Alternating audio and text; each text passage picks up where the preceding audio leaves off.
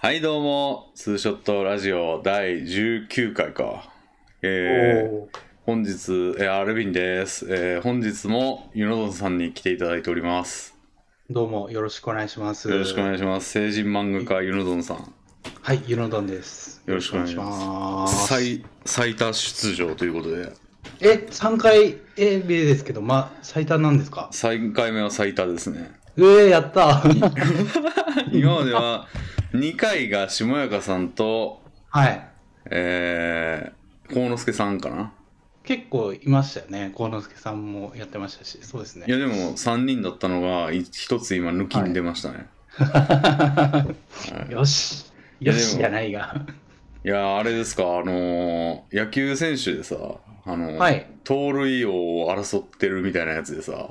はい。なんかわざとボークして阻止,、阻止というか妨害したみたいなやつえー、そ、そう、その話ありました。なんかじなんか見たことありますよ、え何やったっけー、ななんか消化試合でも勝敗に関係ない試合とかで、あーはいはいはいはないんか盗塁王を争ってる2人が2人が所属してるチーム同士の戦いでああ。でなんかありあますねの一塁にいたんだけどはい。二塁二盗するのをもうチャンスを与えないためにボークわざとしてああ、はいはいはい。そうそうなんかボーク最近そうやなんでそれ調べたかっていうとボークってあるじゃないですか、はい。あちゃうわ二段モーションってあるじゃないです二か段モーション。はい。あれがなんか知らんけど YouTube のおすすめに出てきたんですよおーはいはいなんはい、かはい。日本プロ野球二段モーションを禁じていったが解禁みたいなはい。でなんかそれ見ててへえなんかこれあかんねやって思って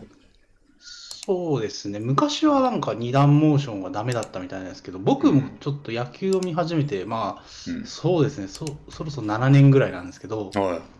なあ、その頃はまだ二段モーションっていう、その、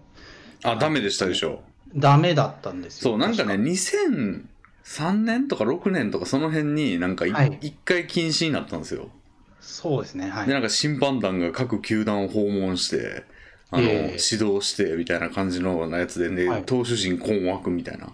ああ、そうやでつすねが。あってで,、つい最近まで禁止だったんですよね18年ぐらいまで2018確かそうで年すぐね。らいはい。で,、それなんかやったのはアメリカに合わせるみたいな感じだったんだけどそうですね。なんかは厳しすぎるんでい、うん、うん。やっ。ぱ解禁ってなって、うん、うん。で、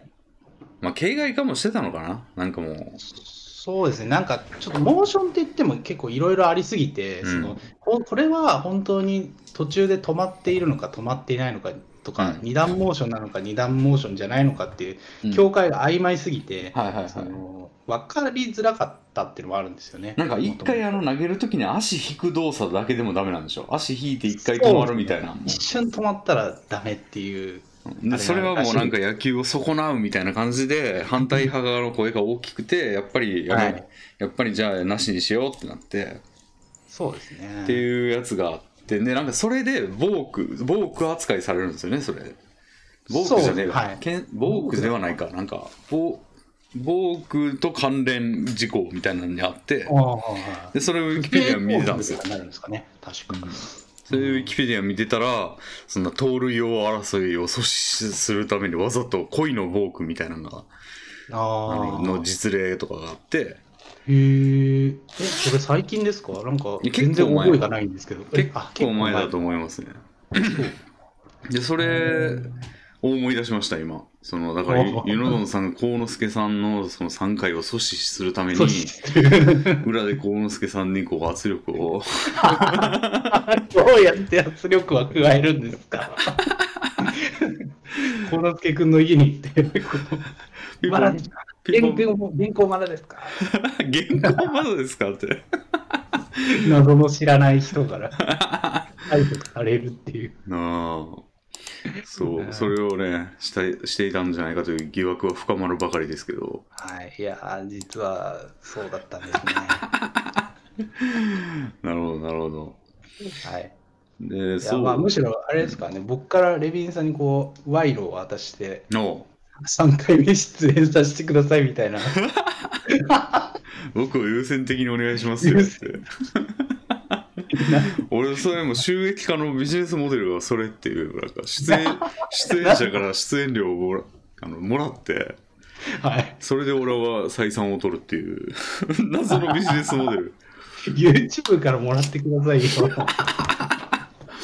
全くですねうんそうなんですよねいやいやいやどうですか最近は最近ですかね、いそうですね、んああ、ちょうどあのさっきの野球のか話に関連しますけど、はい日本シリーズが始まったんですよ。ああえー、今なんだあ今ですね、あのその感染症の影響で、ちちょっとずれ込んでて、普通だったら、まあ、10月後半ぐらいから始まってるはずだったんですけど、うん1ヶ月ぐらいずれ込んでまして、あじゃあもう選手も結構は大変じゃないですか調整い、がそうみたいですね、調整がもう1ヶ月、2ヶ月もずれて、うんいやなんか来年が大変そうですよねああ、確かにそうですね。この時期なんかね休養したりトレーニング、はいトレーニングしたりとかして調整するのに、ああ、そうそうなんですよね。うん、どういうふうに、まあ、来日知り年どうなるかもわかんないですしね。日尻ですか日尻日知りなんですけど、今、あの、えーパ・リーグのあ当てるわ当てるわあ、はい。えっとねパ・リーグってどっちだったっけなパ・リーグとセ・リーグがあって、パリーグがそちょっと待って両方の1位が、はい、パ・リーグがちょっと待って巨人とかってどっちだっけなえー、セ・リーグセントラルやからセントラルはだあの大英って言いそうになった今えっ とソフトバンクとかあっちやろ、うん、いえ、違います。あれパ・リーグ、パシフィックリーグとセントラルリーグがあって、はいパシフィックリーグの方が、ああの、大英というか、今、現ソフトバンクですけど、あそうなんだがいる方です。えでー、、リーグが巨人とか、セントラルなんだあっちが阪、神とかはい。えー、セントラルとパシフィックってなんかもう名前の時点でちょっと格差ありませんなんかでもど、どういう経緯でつけられたのか僕よく知らないですね、そういえば。もうセントラルってだってなんか中心みたいな意味じゃないですかそうですね、もともとでも、多偉そう分偉そうじゃないですか 確かに。いや、でもなんかめちゃめちゃ、あれですかね、昔はその観客数というか、うんあの人気の格差みたいなのがすごかったみたいで。ああそうでしょうねはい、巨人阪神のあのあっちの方が大人気ではいはい。なんかせんえっとねえっとね野村さんってどこやっけなヤクルトああ、監督やってましたね。はい。あヤクルト監督かなんか選手としてはどこや西武この、あれ、忘れちゃった。なんえーどうだか月見そうとか言ってましたね自分のことああ、はいはい。それってそのセ・リーグじゃないからなんかなあ違うか王が王さんがいるから、王さんがいるのは巨人だったと思うんですけど、うん、えーっと、どうなんでしょうね。まあいいやなんかでも、その当時はうんあんまり人気がなくて、うんはい今年はね、あ、でもなんか当てすっぽうで言うにしても情報が足りなすぎる な。何も知らねえ。えっと、野球ででも知チってーるム。は6チームずつありますね。そはい。う。あ、全部言えるかな。セントラルが巨人、はい。阪神、はい。ヤクルト、はい。えー、えー、中日、おおえー、横浜、えー。おー。横浜、横浜ってなんて言うんだっけ横浜、横浜はベイスターズ。です。はい。ベイスターズって中日と違うんか中日はあの名古屋の中日ドラゴンズです。え横浜ってです全部言ったら何全部あのえっと、今は横浜 d n a ベイスターズ。 DNA か DNA や、はいあー DNA 日本ハム日本ハム突然出てきましたね。え日本ハムじゃないんいや、あとい、セ・リーグのあと1球団違います。あれちょっと待って俺今いつ言ったっけえっとえっと、巨人阪阪神中日ヤクルトヤクルト横横浜浜え日本ハムじゃないん日本ハムは北海道のチームなんですけど、はいパパリーグパパリーグなんやパ・リーグです。はいあれあれロッテロッテもはい、 です。あれあれあれあと1個は出てこないのか。えっと、わかった。えっと、え上、これ地域で考えればいいんだ。えっと、そうです、そうです。九州が抜けてるな。九州も抜けてますね。九州が抜けてるから、九州のチーム言えばいいんだ。 はい。福岡、大英、大岡英、大英ですね。ソソフトバンク。ソフトバンクはでもあっちでしょ。パパソフでトバンクはパ・リーグです。パ・リーグ今3球団出ましたね。ロッテとリチャーブ が。あれあと1個なんだえっと、いや、絶対聞いたことあんねんて。えっと、えなんかヒント出したりとかしヒまンす。ト、ヒント。ヒント赤いです。赤、カープや。はい。 広島のカープ広島。そう、最近桃鉄でよく目的地になる広島。ああ、はいはいはいはい。そう、桃太郎電鉄やってるんですけど。あスイの新しいの出たんですよ、ね。そうそう、スイッチで出まして。ええそうだ、。そうだ。うんうん。で、それで、広島が強かったんですよね、最近。最近まで、そうですね、広島が3連覇して、は強かったんですけど。い。ですけど、ってことは1位じゃないんだな。 おっと、おっと、おっ と。情報を引き出されてしまいましおたっね。とっとっと。えーっとね、でもそんなん情報もなんもないもんな。なんもないですけど。一番金持ってそうなの。あ、でも巨人、いや、巨人。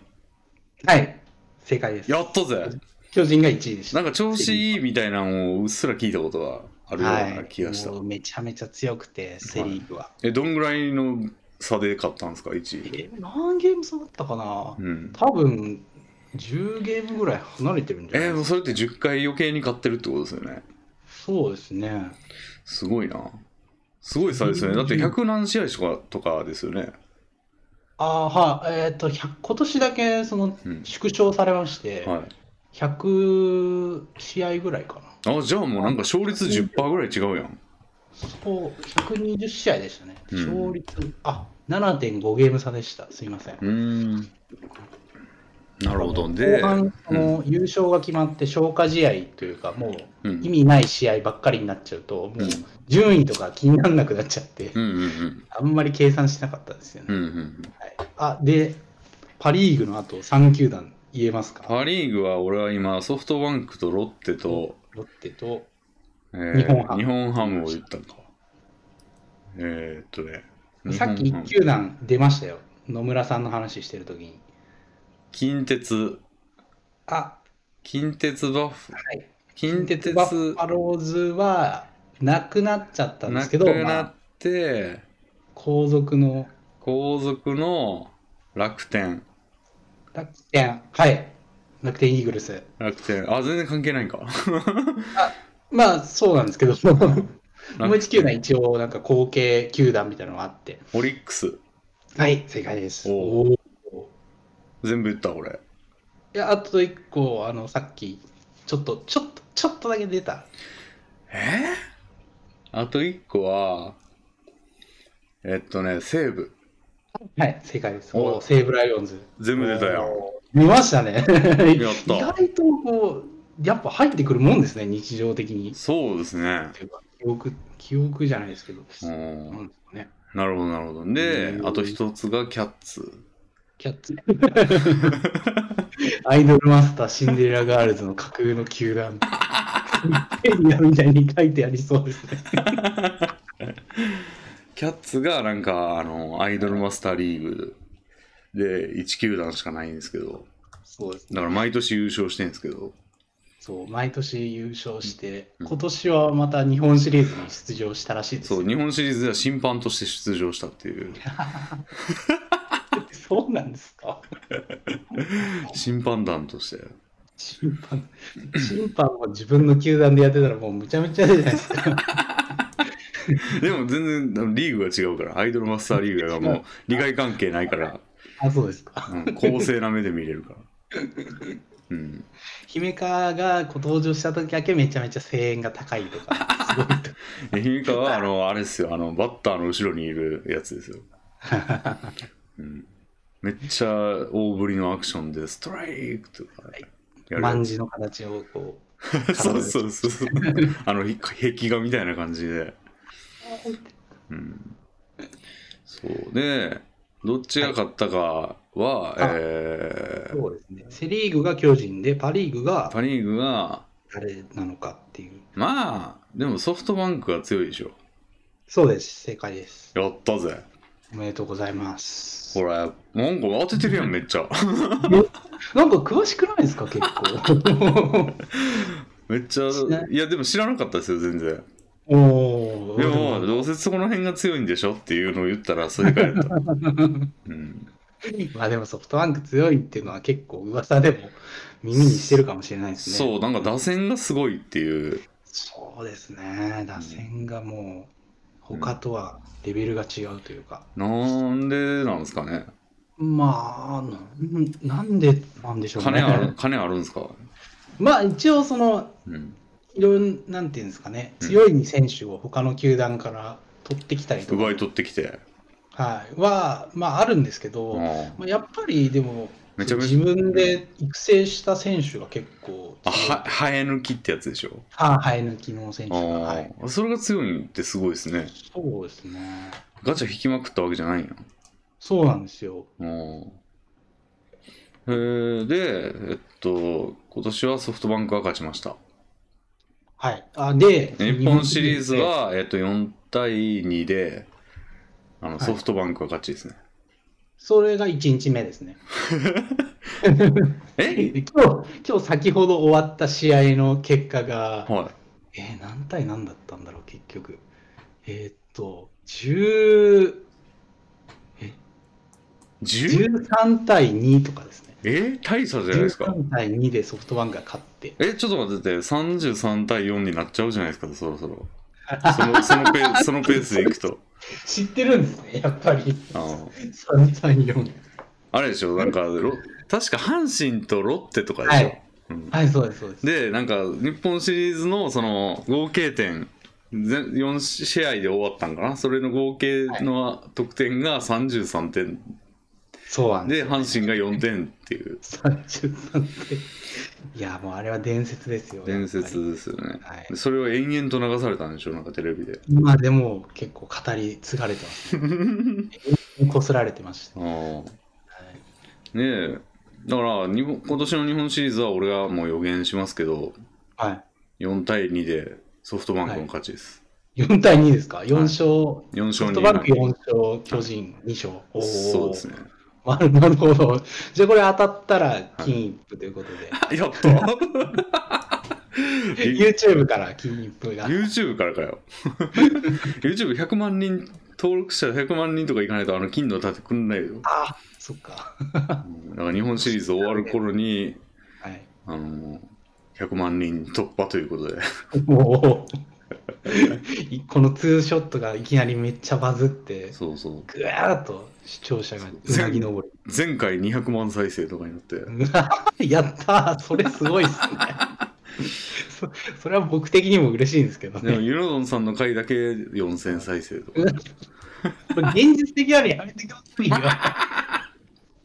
ちょっと気にしてるんですよ。僕の回だけ再生数少ないなっていう。気づいちゃいました気づいてるんですよ。だ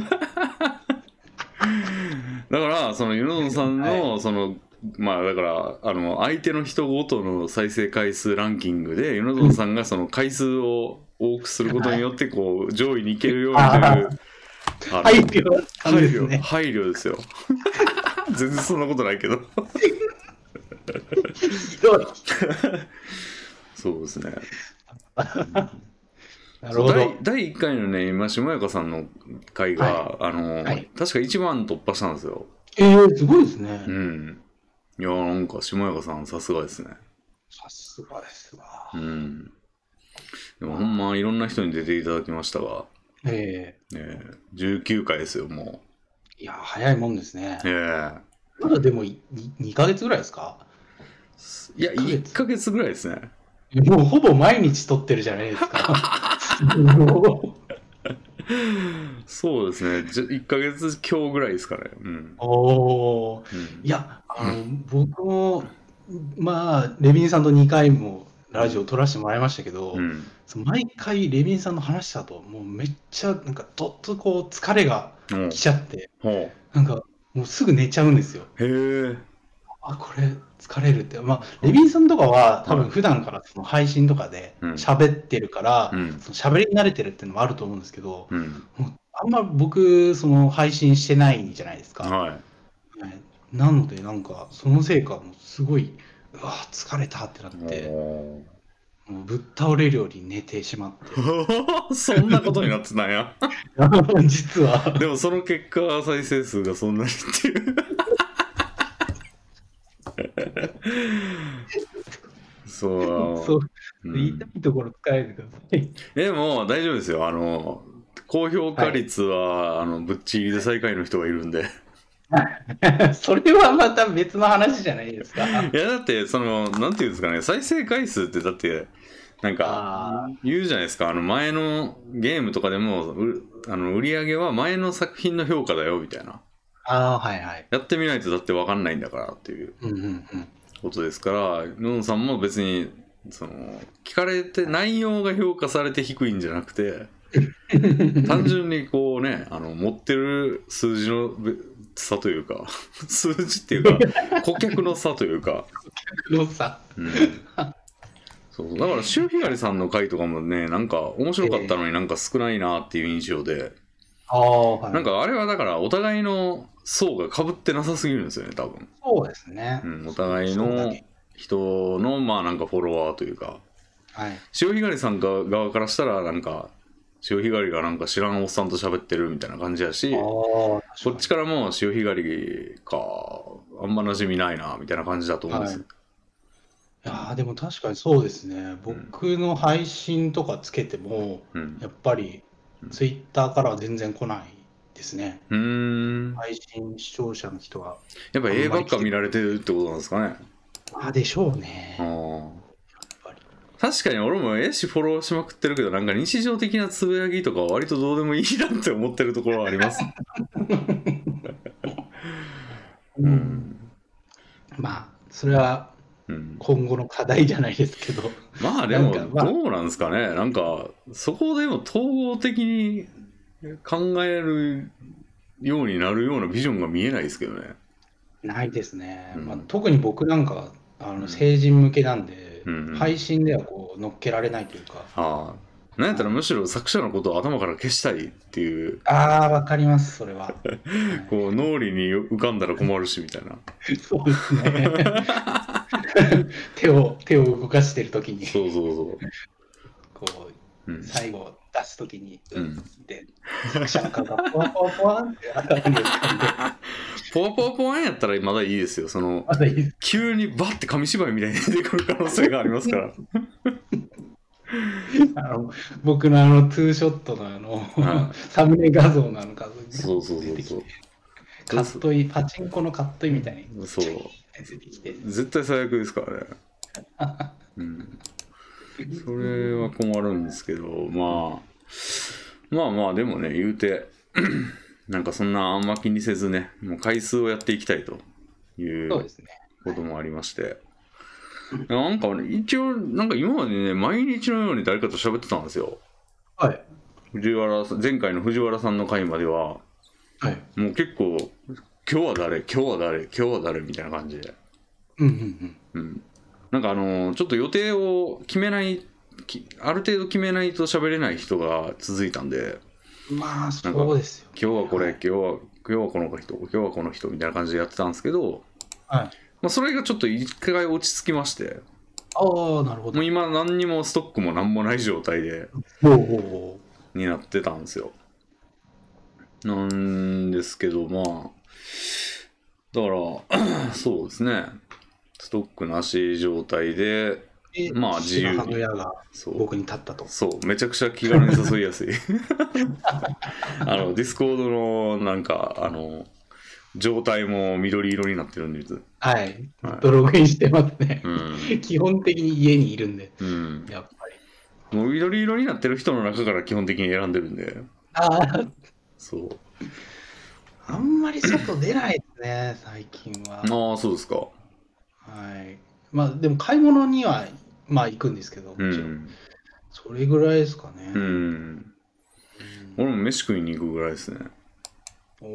ん。なんかでも、え、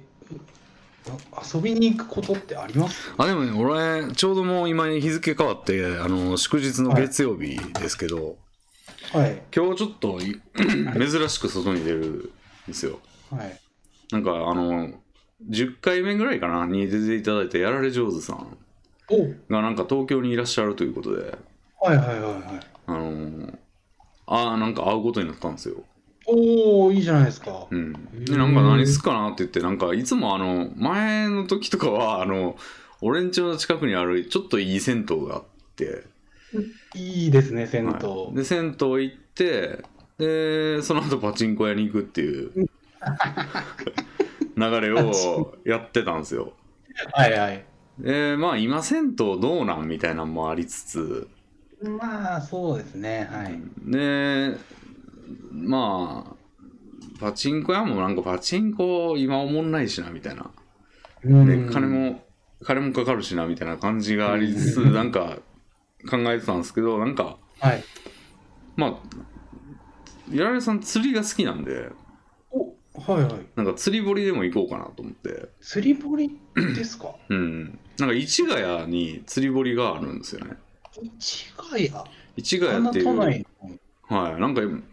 釣り堀が有名なんですよね確かなんかでも、山手線に乗ってると、うん途中で、その、電車の窓から見えうるん釣り堀があった気がするんですよね。あるかな、中央線なんですよね市ヶ谷って確かあ、中央線か。じゃあ違うか。で釣り堀が有名ででも駅のすぐ近くにあってええなんかそこでも行ってみるとか言っておだからーだからその戦闘コースか、はいまあ釣り堀かなんかメイドカジノとか行くみたいな秋葉原のってああ、秋葉の。はい。言ったらやられが釣り興味あるなとか言ってたんでおお。俺もまあ釣り堀やったら行ってもいいかなって感じでなかなかいいですね、釣り。なんでそれ今日行こうかなと思ってるんですよねおううんあ、でも、レビンさん、釣りをやったことは。一回だけあってはいはい。なんかあのー不当不当じゃねえな何やろあのー陸の端っこというかだから陸地の端っこからまあにあのずらーって柵があって柵の先は海みたいな感じではい。そこからまああの釣り竿を垂らしておお。みたいなやつなんですけど全然なんか餌つけたけどなんはか根がかりしたりしてなんか全一匹も釣れなく て、うん、全然おもんなかったですねいや僕も前、友達と一緒に、うんあの4、5人で釣りに行ったことがあるんですけど、うんなんかそこはもう完全に釣り堀専用の、はいはもう魚もちゃんと放流してあって、いうんあのーまあなんかその、初心者でも釣りやすいはずのは釣り堀だったんですけど、いうん全然釣れなかったですね。ああ釣り堀でも釣れねえんだ全いやなんかその、まあ、一人だけは僕いその45人で行ったうちの一人だけその経験者というかすごい釣り好きな人がいて、うんでまあ、その人ほ発起人でそのうんなんか釣り行こうみたいな話になって、はまあでもその人が言うには、いうんやっぱり普段は普通にいっぱい釣れるんだけどなみたいな感じで言ってたんですけどその人は釣れなかったんですかその時いやその人は釣れましたやっぱ技術の差があるんですかねなんかあるんですかねうーん技術があるように思えないけどあるんやろうなんかその餌をこううんちょんちょんってこう先っぽを動かして、なうんえちゃんと餌が生きてるように見えた見せ見せさせたりとか、うんうんそういう技術なのかなみたいな、うんうんういんろいろあ聞いたんですけど、うんまあやっぱり全然釣れなくてうんうんでまあ一回その根がかりというか、はいはいはいはいあのまあ、投げたらめっちゃ引きが強くて、ううんわこれは釣れたぞみたいな感じでみんなで大騒ぎしたら、結局そのなんか対岸にその池の対岸にあるはいカバンに引っかかってたっていうなんかドジっ子みたいでですね。そうそうそう。あこれカバンじゃんみたいな。めちゃめちゃ恥ずかしかったああで。す。すごい騒いでたんですけど。で、まあ、やられさんがその、まさに経験者の方なんで、あーはいはい。まあなんかやれ、教えてもらいながらやろうかな、みたいな。で、まあ、ワンチャン、 その後、まあ、あの、どっかファミレスでも入って、ツーショット、現地版みたいなん撮ろうかな。現地版、おお、はついにい。うん。出張収録が始まってしまうんですね。だから、そうですね。iPhone 充電しとかないとな、みたいな、おお。うん、感じですね。うん。だかおら、それで久しぶりに出かけるんですよね。おーはい。珍しく。最近で、あー、でも結構銭湯とかよく行きますね、最近は。銭湯ってどうなんですか、今。普通にやってますね。あーなんかみんなもあんま気にしてないみたいな。うーん、ままあ、来てる時点でもう気にしてはないか。ですねう。ん気にしてない人たちの集まりってことですね。はい。うん まあまあ、そうですよね。、まあどれぐらい危険かっていうのもよく分かってないというかなんやったらこう、熱湯で消毒されとるわ、みたい な。 そんなわけ 体な。はい綺麗になってますし、うんそんなわけないんですけど。そううんそうなんですけどね。うんなんでまあ、そういう感じですね。なんか行こうかな、みたいな。いやー、本当になんか、そういう、僕はもともとその野球とか見てたんで、うん。まあ、年にそうですね、20回ぐらい結構見に行ってたんですけど、おおそれもなくなってしまって、まあ今年一応2、3回見に行ったかな。ー、もう二行回ったんですね。はい。うん。あなんかあのニコニコ動画のはプレゼント企画で、い。はい。なんかそのえ横浜線のチケットが当たったんですよ、へえ、うん偶然にもすごいですね。それがなんかすごいそのめちゃめちゃいい席で、うんあこれは行かなまあこのご時世ですけど行かなきゃと思って、うん。それで1回行ったぐらいでおーだから結構あのなんていうんですかね制限かかってるじゃないですか人数制限がはいはいはで普段その3万人ぐらい入るスタジアムに、い。うん。まあ、規制解除前だと5000人ぐらいしか行けなかったんで、ああ、じゃあめっちゃ余裕ありますそうね。なんですよ。うん。なんかで、まあ、チケットもどうだったのかな、結構その、その当時はう、ん。当時っていうか、まあ、半年前ぐらいですけど、うん。取りづらくて、うん。だからちょうどその時は、その検証に当たって、うん。お結構ウキウキで行ってましたお。ね。それを転売 して。転売して転売したらどうなんだろう。結構高値で、まあでも入れなくなったりするのかな。まあ、入れないですね。はい。うんなるほど、なるほど。いやー、転売問題ね、結構ありますよね。なんありまか、す最近プレステ5が話題になってましたはいけはいはい。ど、プレステ5はとりあえず手は出してないんですけど、えまあでも FF 出る頃には欲しいなとは思ってるんですけど、え FF の、ああー、そっか、あうん新作発表されたんでしたっけでもなんか来年出ないんじゃないっていう噂もあるぐらいで、うーん、なんでまあ当分買わなくていいんじゃねっていう感じはあります。ありますね。うん。なんかでもせ、FF じゃない、いや、プレステ5も、その新作ゲームみたいなのが、まだ出てないんじゃないですか。まあデモンズソウルのリメイクとかリ、メイクか。あーそうそうそう、そういうあと感なじんで、か、スパイダーマンの、その、画質あーの上がった版みたいな。そうですね。俺スパイダーマンってあんま好きじゃないんですよね。ン そうなんですか。なんか、よく知らないけどなんかはい。あんま好きじゃないです。あなんすかね、俺何々マンって基本的に好きじゃないんですよね。あー、スパ、なんか、海外の、あうんの、アイアンマンとか、ああ、キャプテンアメリカみたいなうん、なんかヒーローみたいな、ヒーロそー系のお決まりのことするみたいな感じのやつが、なんか苦手で、ううーんんなんでなんやろなんですかね僕はでも結構あのマーベルシリーズっていうんですかそのな。うん。海外のアイアンマンとかうん。が出てるそうんの映画のシリーズがあるんですけど、うん。あれは一応全部見てますね、おー、はい、マン、マン好きですか、マン。マンは結構面白いですよやっぱうり、ん。まあ、王道って言ったら王道なんですけど、うん。ヒーローものというかうん。うん。でやっぱあのアクションシーンとかがすごい力入ってお金かかってるんではい。すごい力入っててえ、すごいなじゃあ、その、前にクラゲさんの回で、はい映画のネタバレしてもらうっていうのやったんですよ。なんか、俺、千と千尋の神隠しわか知らないから教えてよとか。はちょっいと、スパイダーマンちょっと教えてくださいよ。スパイダーマンですかはい。 別に長い必要、長い必要ないんで、もう概要、概要というかもいやあのスパイダーマンといっても何個もあるんですよ実はう、なんか、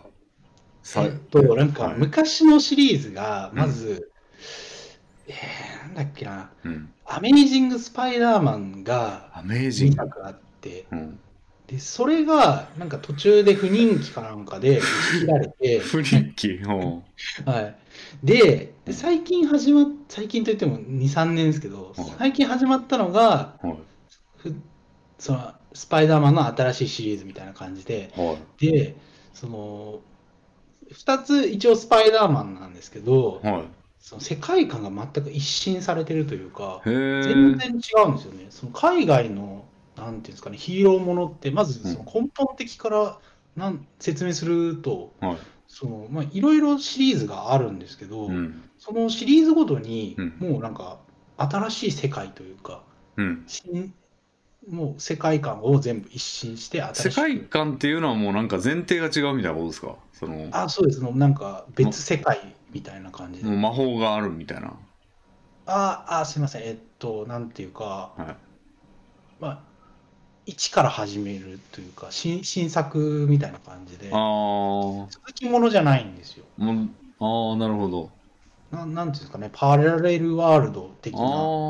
はい、感じでもうだからファイナルファンタジーみたいなもんや。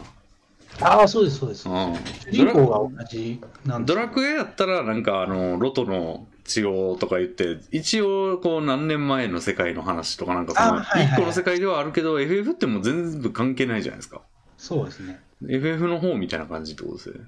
ですねああ。でもなん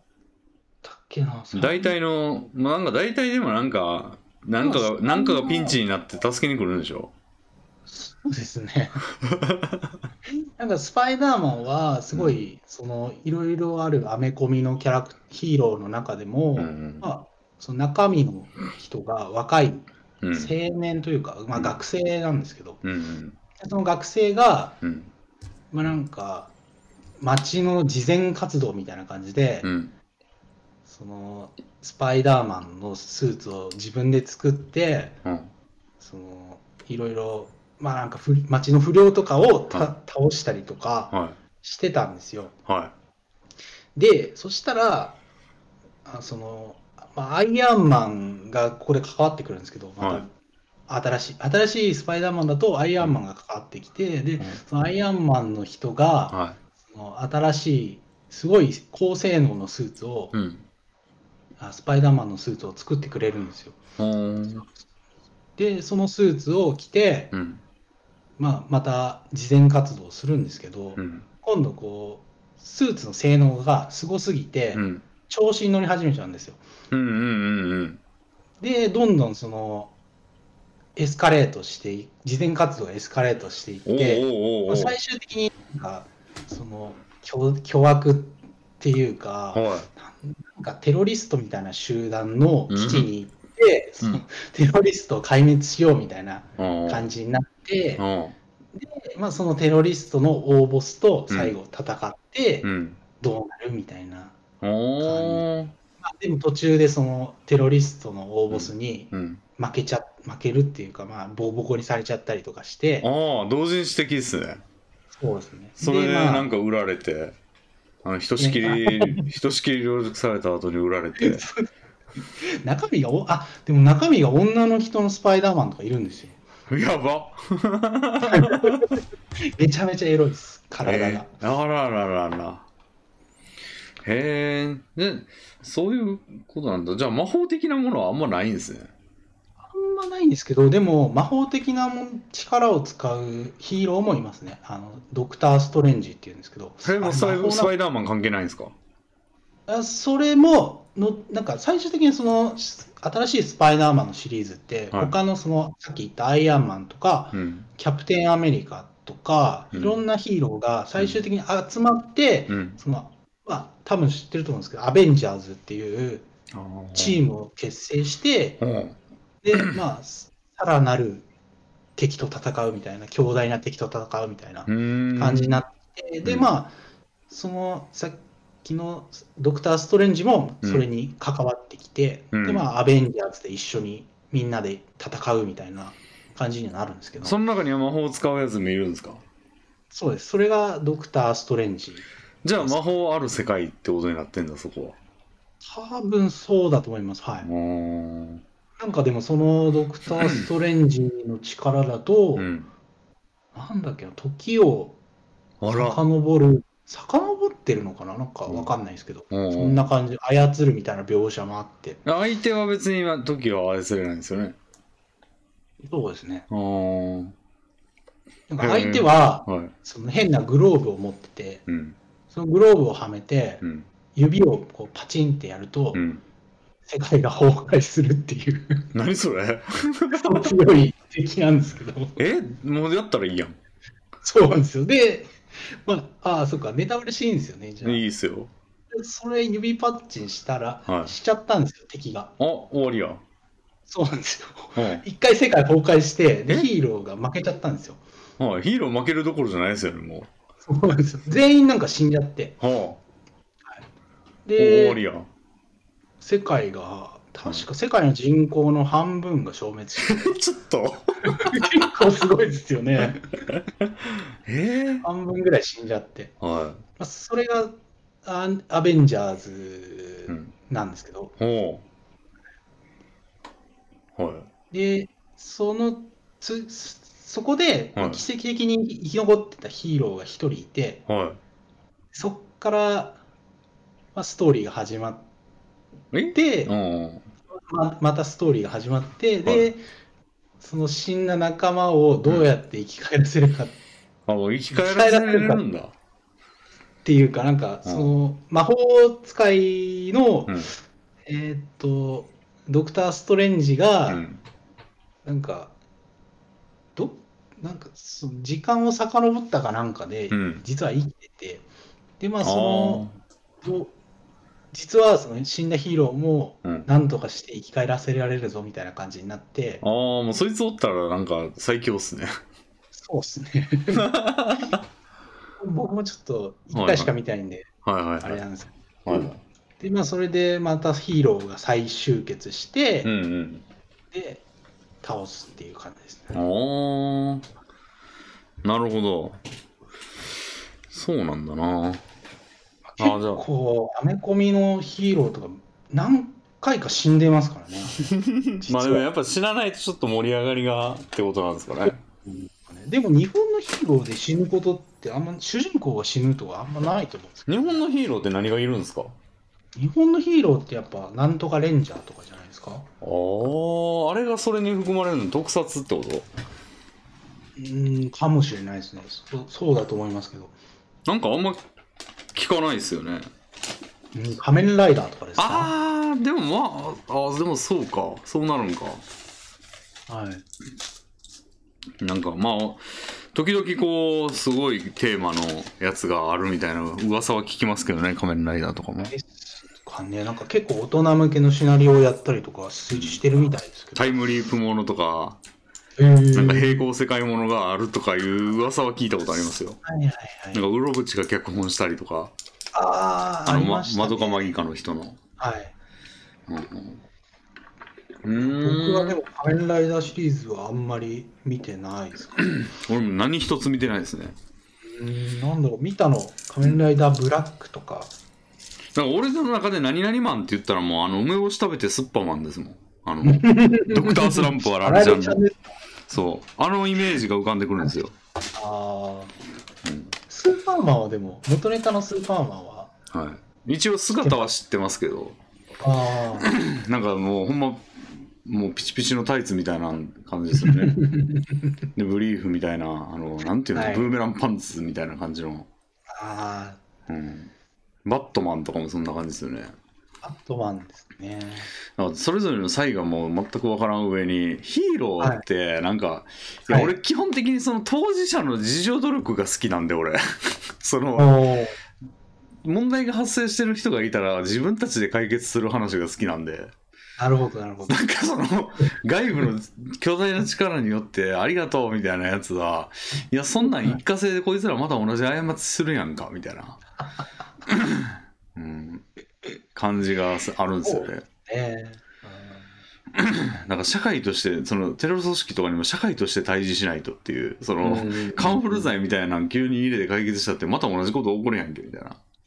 実際に同じこと起こってますからね。うん。 どんどんテロリストが出てきて、そのためにそのバットマンが出動して倒すみたいな感じですから。なんかあれってね、こう夏休みの宿題やってなかったのは自分だけど、終わってないよ、最終日にっていう時に、なん か宿題を終わらせてあげました、ありがとうみたいな感じのがするんです よ。そういう目で見ちゃうん便利ですでよす。うね。ん、でそいつまたどうせ来年宿題しないやろっていう。うん あでもそうなるとドラえもんみたいな感じですよね。うんうん、そうそうそう、ドラえもんの道具で解決しても、のび太は結局っていう。変わってないうん。ですからね。うん、ドラえもんも怒り出すしな、君はまたって言って。あなんかあんまそっちよりなんかおおそうやってやるかみたいな開示みたいな感じで急に覚醒するでもいいですけど、そのダメだったやつ自身がなぜか覚醒してすごいことやり始めるみたいなんでもいいですけど、なんか自分で解決してほしい派なんで確かにそれはありますね。だからヒーローものをちょっとねその時点でちょっとっていううーん。のは正直ありますね。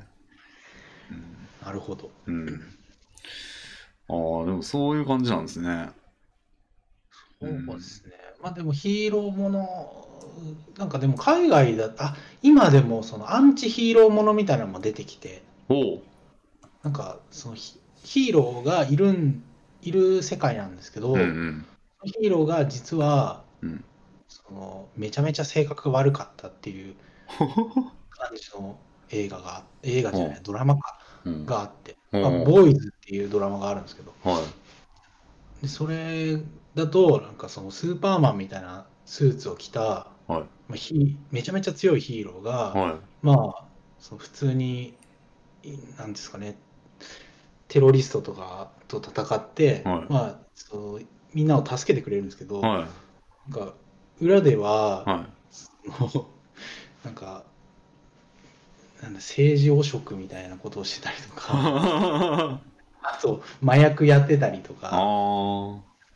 してうんなん。かまあ一応その悪いことをいろいろやってますみたいな。おお、じゃあそれはどうなるんですかいやまあ、まだあのシリーズ途中なんでわかんないんですけど、うーん。でなんかそのなんていうんですかねうん例えば日本のウルトラマンとかって、うん。そのひ怪獣と戦ってうん助けましたよみたいな感じになるじゃないですか、うん怪獣倒して。うん。けどその街とかめっちゃぶっ壊してるじゃないですか。はいはいはでい。うん。なんかまあそんな感じで、はいそのザ・ボーイズのヒーローも、なんかその戦ってる最中にいろいろ物壊したりとか、うんうん。であと、まあ、それで主人公のうん。親か、あ彼女か親かうな、ん確か、うん。を殺しちゃうんですよ。あら間違ってうん。でそれで殺されちゃった主人公あうんその親彼女かな彼女を殺されちゃった主人公を、うんがうんそのヒーローに復讐するな みたいなああ、もうアンチで筆頭になったんや。はいで、うん。まあ、その主人公は特にヒーローとかじゃないんで、うん。特別な力とか持ってないんですけどはい。でそれをなんとかして倒す、ヒーローと戦うみたいなへえ。感じだったですかね。おはいおー。なるほど。ちょっとこう、そうですね、ヒーローもので無視されてた部分にフォーカスを当てたみたいな感じ。そうですねはいあーなんか新しいヒーローのうん。見せ方みたいなうんうんのも出てきてるみたいですねう。ん。うーん。なるほど。まあ、それ、それもなー それもなーまあ、まあまあまあまあ。なるほど。でもなんかめっちゃ面白いのが、うん。その一番悪役、 まあ、悪役のヒーローってなんかあれですけど、はまあ、そのヒーローがい。うん。なんかめっちゃマザコンみたいなうんう感じんで、。うんそのそのヒーローに彼女がいるんですけど、うんその彼女と赤ちゃんプレイみたいなことしてるんですよ。うん。うんうんうんママバブバブみたいな。うん。うんうんうなんんか普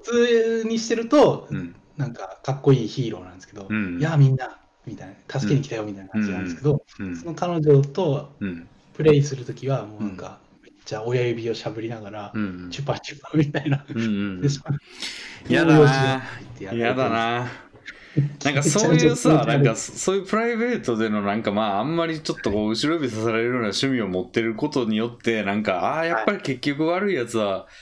少年が腐っとるなみたいな感じのその誘導あー誘導に思えるじゃないですかそれって。 なるほど、なるほど。ああ。やだな結局だから完全懲悪の構造は変わってないんですよ。なんか結局いいあいい人は心の底からいいし、ー悪いやつは、どっかでそこのほころびがあるわみたいなうんうんうん、やつを示唆してるじゃないですか。なるほど。なんかちょっとやだな。なりますかね。うんうん。その世界観はちょっと。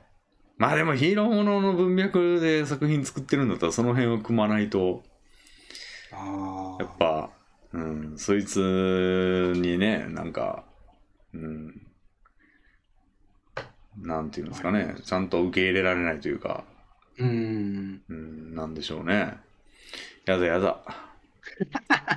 うんレビンさんもアンチヒーローになりましょう。 いやもうそのヒーローがどうこうっていう文脈を扱いたくないですねこっちはもうそうじゃないですからね別に世の中そんな二分ちゃんと割り切れるようなもんじゃないですから世の中、は確かにそうですね。い、全員グラデーションですから、うんうん、そうですねなるほど最近そうですね作品最近はまあ作品っていうか稲田さんお笑いいけますお笑いお笑いですかお笑い見ます結構いや、あんまり見ないですうね。ん、俺あの今 YouTube にあの M1 のもう今、はい12月前ですかはい。らあの M1 がそろそろあるんですけどありますね。あれの2回戦の動画がめちゃくちゃ上がってんですよあのおー公式で今、公式でそういう動画を上げてくれる時代になったんですね。そうなんですよねエントリーがまうあなんか今何組か分かんないですけど3000とか4000とかえ、いてそんなあるんですかはい毎年そんな感じだったはずですよ、うんなんか毎年、その決勝戦で、うんその誰が優勝したとかうんうんは、うんまあ見るんですけど、はいはいそうそんなにエンあれあれは M1 ってそんなにエントリーあるんですかあれはもともと1回戦、2回戦、3回戦、準々決勝、準決勝で、決勝がテレビで出てるんですよ。えー、そうだったんですね。そうです、そうです。だから 知4戦ぐらいの中から、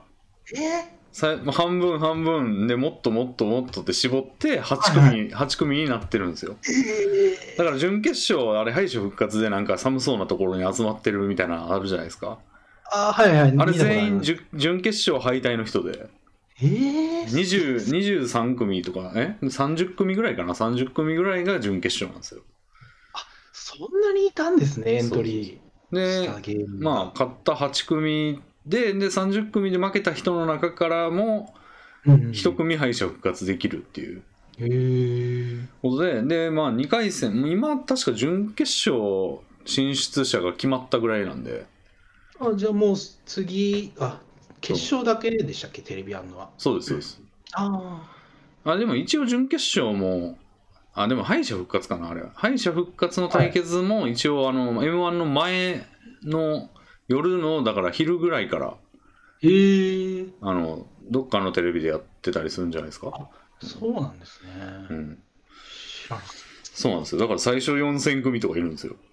いや毎年、その決勝で面白かったよみたいなうんく芸人は、うん。うんみちょっとは見てたんですけど、うんうん。去年で言ったら、その、えーミルクボーイはいはいで。したっけ。おかんそがう、おかんが、あ、そうです、そうです。そうですおかんが何、好きな朝食忘れてもうてってやつ。はあいれは好きでしたね。はいはいはい。そうですよ。あれだからそその辺3000とか4000の中から勝ち上がった人ですえめちゃめちゃすごいですね。よ。すごいですよ。で、アマチュア結構多いんですよ。あはいはいはいはい。まあ多分、半分とはいかないまでも、2、3、う2、3割アマチュアなんじゃないですかね。えー、それってでも、その M1 参加者募集みたいなのに、えん自分で応募してるってことですそうよ、ね、ですよ。だから M1 のサイトとか見ると、なんかは、い出場者向けのアナウンスとかありますもん、その。えーそんなんだったんですか、そうです全然知らだなかかっら、あの、ウェブのフォームから入力して応募とかですよ。た。えじゃあもうレビンさんとかが、よし、一年発起して芸人目指すぞって言って、うん突然 M1 に参加したりとかもねできるんですかできます、できます。。全応募然。すだればえー、知らなかっから、そんなんいっぱいいますよ、ほんまに。たえうん。1回戦の動画とかも、一応、あのじょなんか注目の人、はい注目のコンビみたいなんだけは動画に出てたりして、ああ、なるほど、なるほうど。ん、1回戦まあさすがに全部は無理なんでうんうんうん多分1回戦でも6分の1とかに抑えられてんじゃないですかねああ、まあ。倍率6倍みたいなだかなるらほど2回戦もそんなに多いわけじゃないんですようんうん多分500か300とかそんぐらいまで絞られてて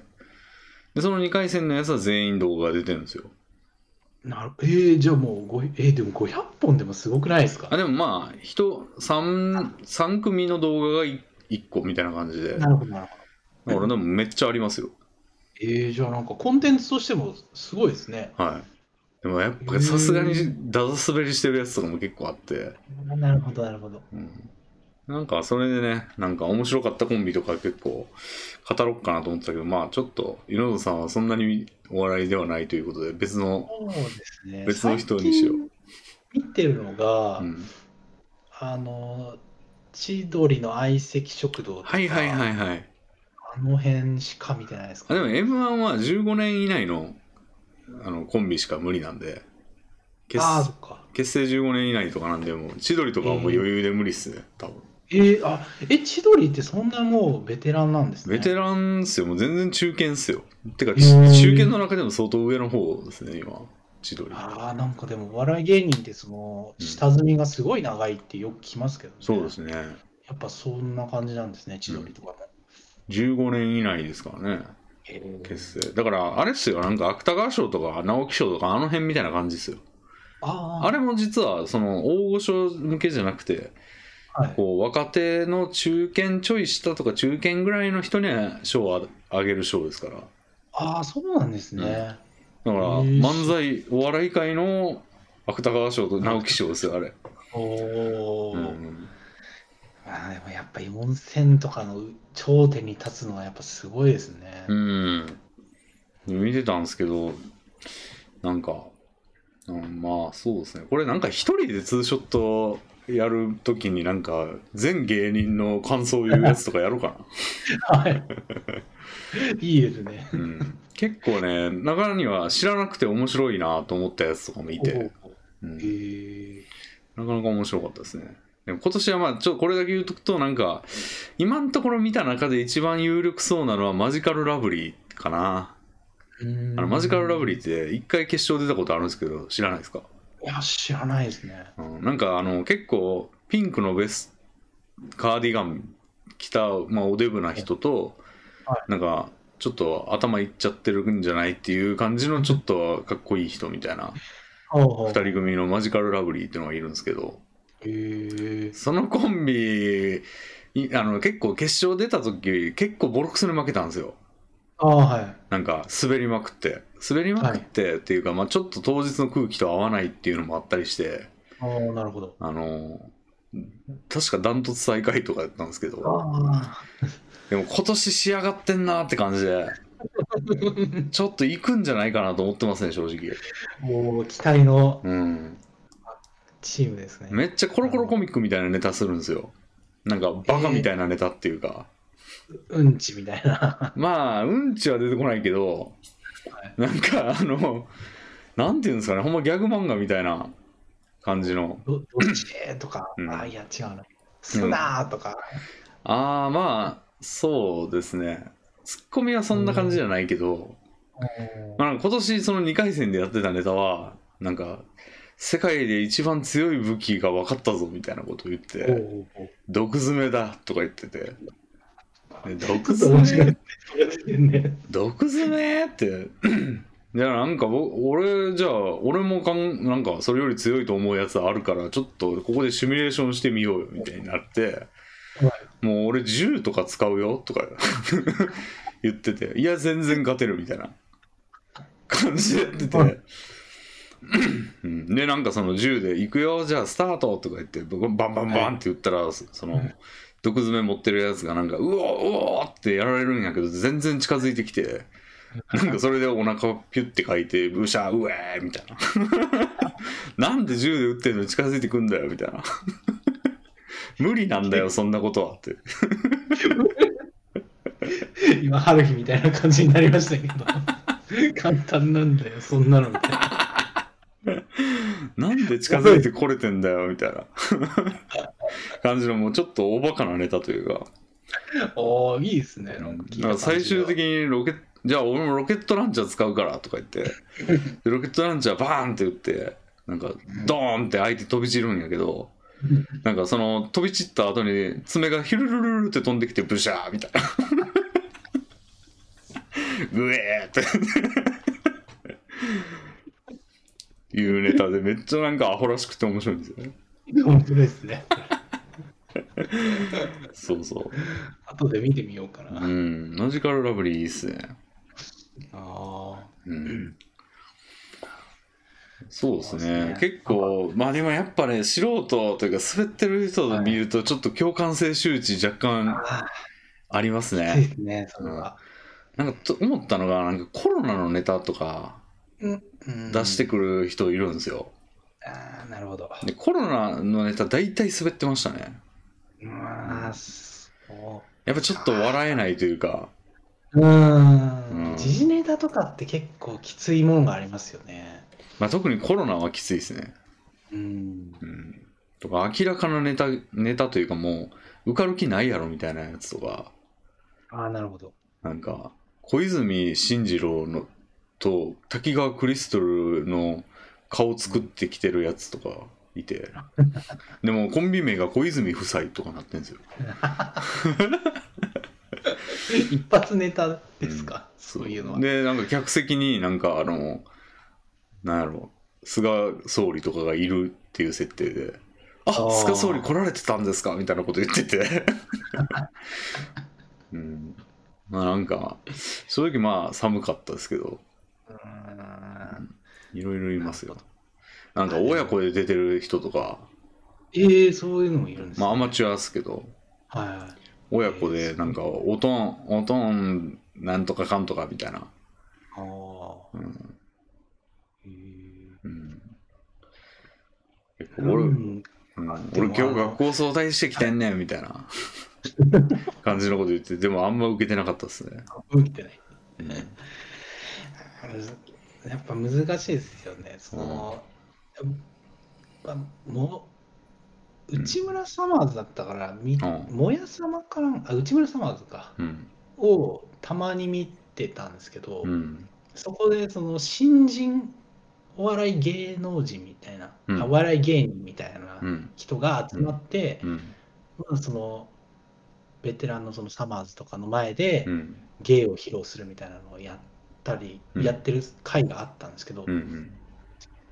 なんか結構あんまり滑ってたりとか面白くなかったりとか、うんそういうのもあってうんなんか微妙だなとは思った回があってうんそんな見てるとちょっとあれですよね、うん共感性周う知そういんうのはあるのは分かりますはいうんなりますよねいたたまれないというかあれなくてちょっと飛ばしちゃいましたね、うんその回ああわかりますよなでもなんでしょうねああいうのが働くっていうのは、なんかまあ、一応そのうん芸人としてのショーを見てるというか、うん作品というか見てるだけなんで、うなんんかあれなんですけどなぜかそっちのその芸人の、うん披露してる芸人の方にうん感情移入しちゃうというかうんありますよね。まあそういうもんなんじゃないですかうん、なるうんほどまあ、お笑い、そうですね。まあ、でも結構見てると面白いというか。まあ、でもちょっとラジオには向かないですね、あれはね、さすがに。ネタをやってるんで。見ちゃいますよね。うん。うだんからゲームしながらとかもちょっと向かない。ああ確かに確かに。うん。テレビ番組とは違いますからね。うん。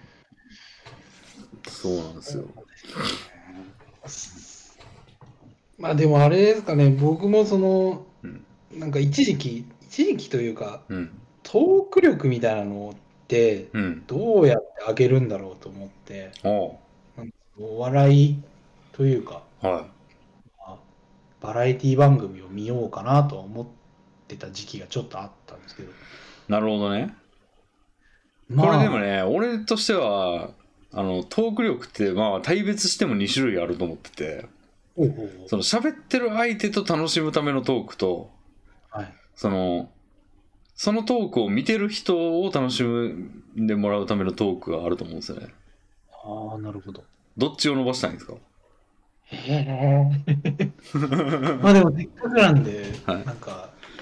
その、話してる相手を楽しませたいですけど。ああ、そっちですか。なるほどはい。まあ、でも、なんか、そうしたら、うんその2人で楽しく喋ってるのを見てたら、うん。見てる人も楽しくなってくれたりとか、まあまあ、当然相関はあるとは思うんですけど、はい。やっぱ微妙に種類が違うとは思うんですよね。へえ。だって例えば相手と楽しむやつだったら、もう相手と共通のディープな話題しときゃいいじゃないですか。ああ、なるほど、なるほど。でも、観客がいる前提やとそれ避けないといけなくて。はい。ええ、ああ、そっか。例えば俺がだから今からもうそのユノドンが仮に M1 見てるとするじゃないですか。俺と同じように。はい。で、じゃあコンビ順番にちょっと感想言い合っていけへんみたいなこと言って、あ感想言い合ってても見てる人ははあじゃないですか。ー 確かに。うん。でも二人は楽しいでしょ。はい。だからそういう多分話題の選び方とか、なんか話の持っていき方とか結構違うと思うんですよね。うんうんうんうん。うん、うーあ話題選びか、うん、なるほそうそう。だから、もうなんか一個見つけりゃいいって感じじゃないですかね。なんか相手を楽しましたいやつやったら。ど、うん相手を楽しませて自分も楽しいみたいな感じだったらもう。なるほどシャドーバーお互いにやってたらシャドーバーの話とかでもいいですし、シャドーバーですかうん、だ一時期やってましたねシャドーバーは、からそうなってくるから、まあ、結構簡単やと思いますよ共通のやつ見つけるだけでないまあない場合はむずいっすけどね、むずいですねうんなんか初対面の人とかうん、だと難しいみたいなそうっすよねでもまあ初対面の人とかやったらなんかまあ絶対経験してるやろっていう話題とかになるんですかね学校の話とか、これらしうん、いなるほど学校の話とか休みの日の話とか、ああ休みな うん、ちょうどでも僕らや休み何しますかみたいな話してましたねああそうですねなんか観客がいる場合はもうなんか、はい一番省エネなのはやっぱ嘘話ですよね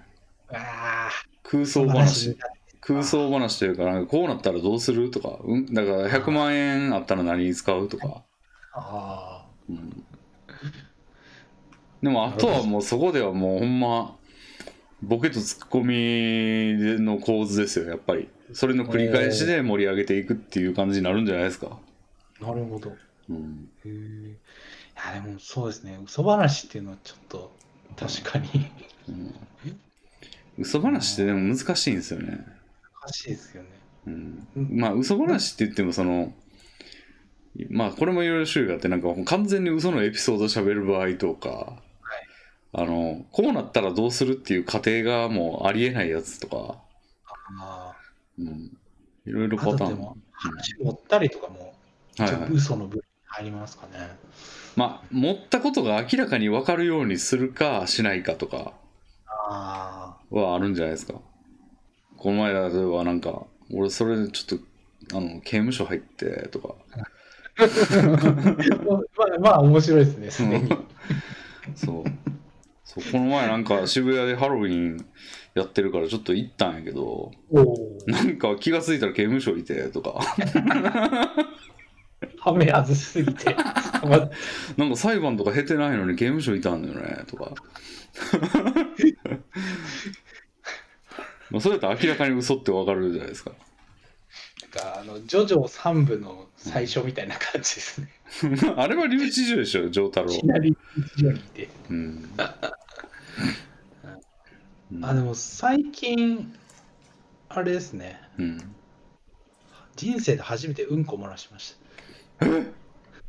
ついにこれ、明らかに嘘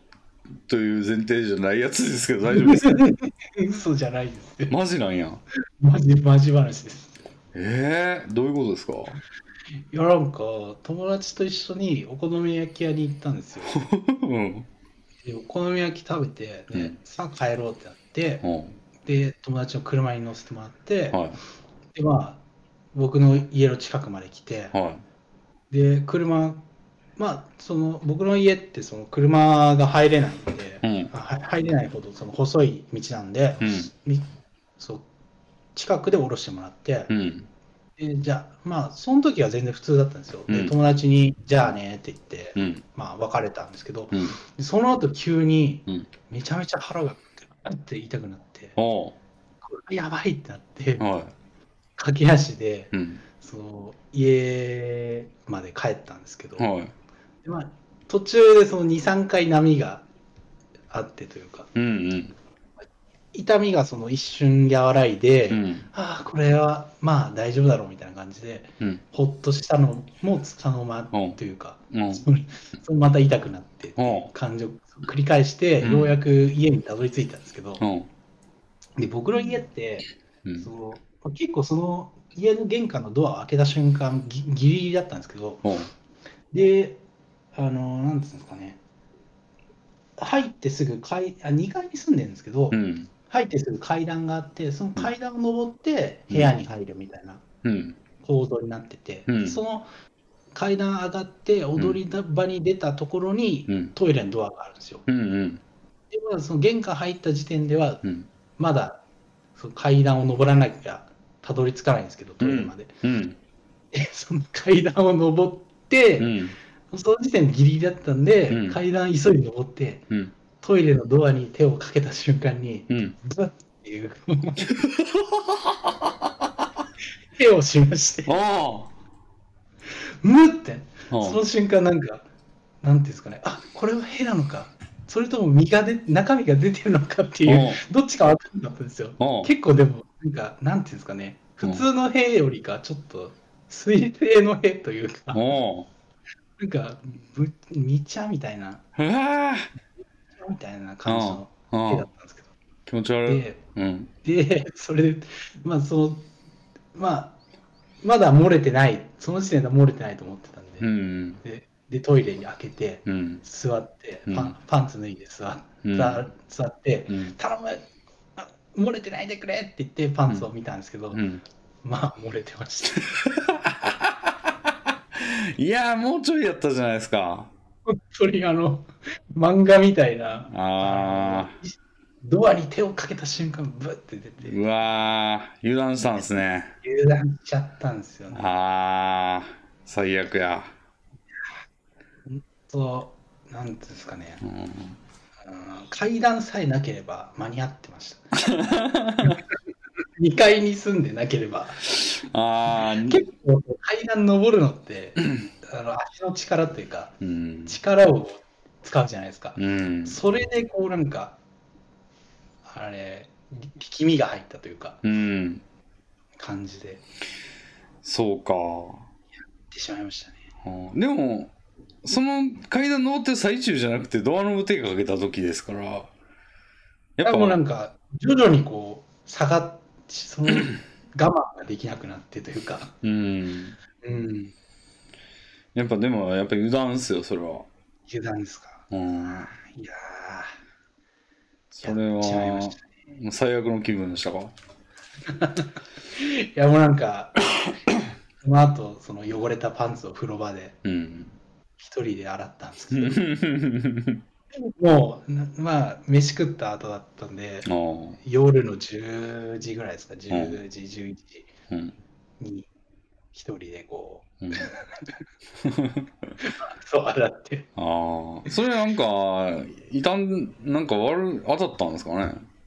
わーあー、でもなんかお好み焼き屋で肉寿司を食ったんですよ。うんなんかそれかなっていう感じはしましたね。うーんいや緩い感じだったんですかかもしれないです。うんなんかでも、うん、それ以外はちょっと心当たりはないです けど、うんそうかそれはだるいっすね でもレビンさんはうんこ漏らしたこととかないですかありますよあるんですか、まあでもめっちゃ子供の頃になんか山登りに行って家族で家族でっていうかなんか親父に連れてかれたんやったっけななんか行っておで帰りに道歩いてたらはなんか、プッてなったら、あい。れってなって。で、その時俺ブリーフやったんで、はい。なんかあれと思ってパンツの中探ったら、なんかコロコロしたやつが1個入ってて、入ってて おお。はコロコロしてて、で、まあまあなんやろ、大きさ的には、ペットボトルの蓋ぐらいおお。のはやつがあって、あれと思ってポイって捨てましたね。で、そのまま帰りましたい。けなど。だかかったです。ら、湿り気一切なかったんで、おお。あの、なんか、ポイって捨てましたね。 だから、あの、俺が帰った道には人糞が落ちてましたね。うん。一個。それぐらいかな、でも。うおん、お。その1回ぐらいですかね。でもなんか電車とかでうん。漏れそうになったこととかは。なんもないんですよね、そういうの。へえなんか腹痛なること自体がそんなにないですよね。あ、なんかレビンさんは腹が強い方ですかうん、そうだと思いますね。へえ。胸焼けもそんなに経験ないし、えー、じゃあ胃腸はすごい強いんですね。そうだと思いますね。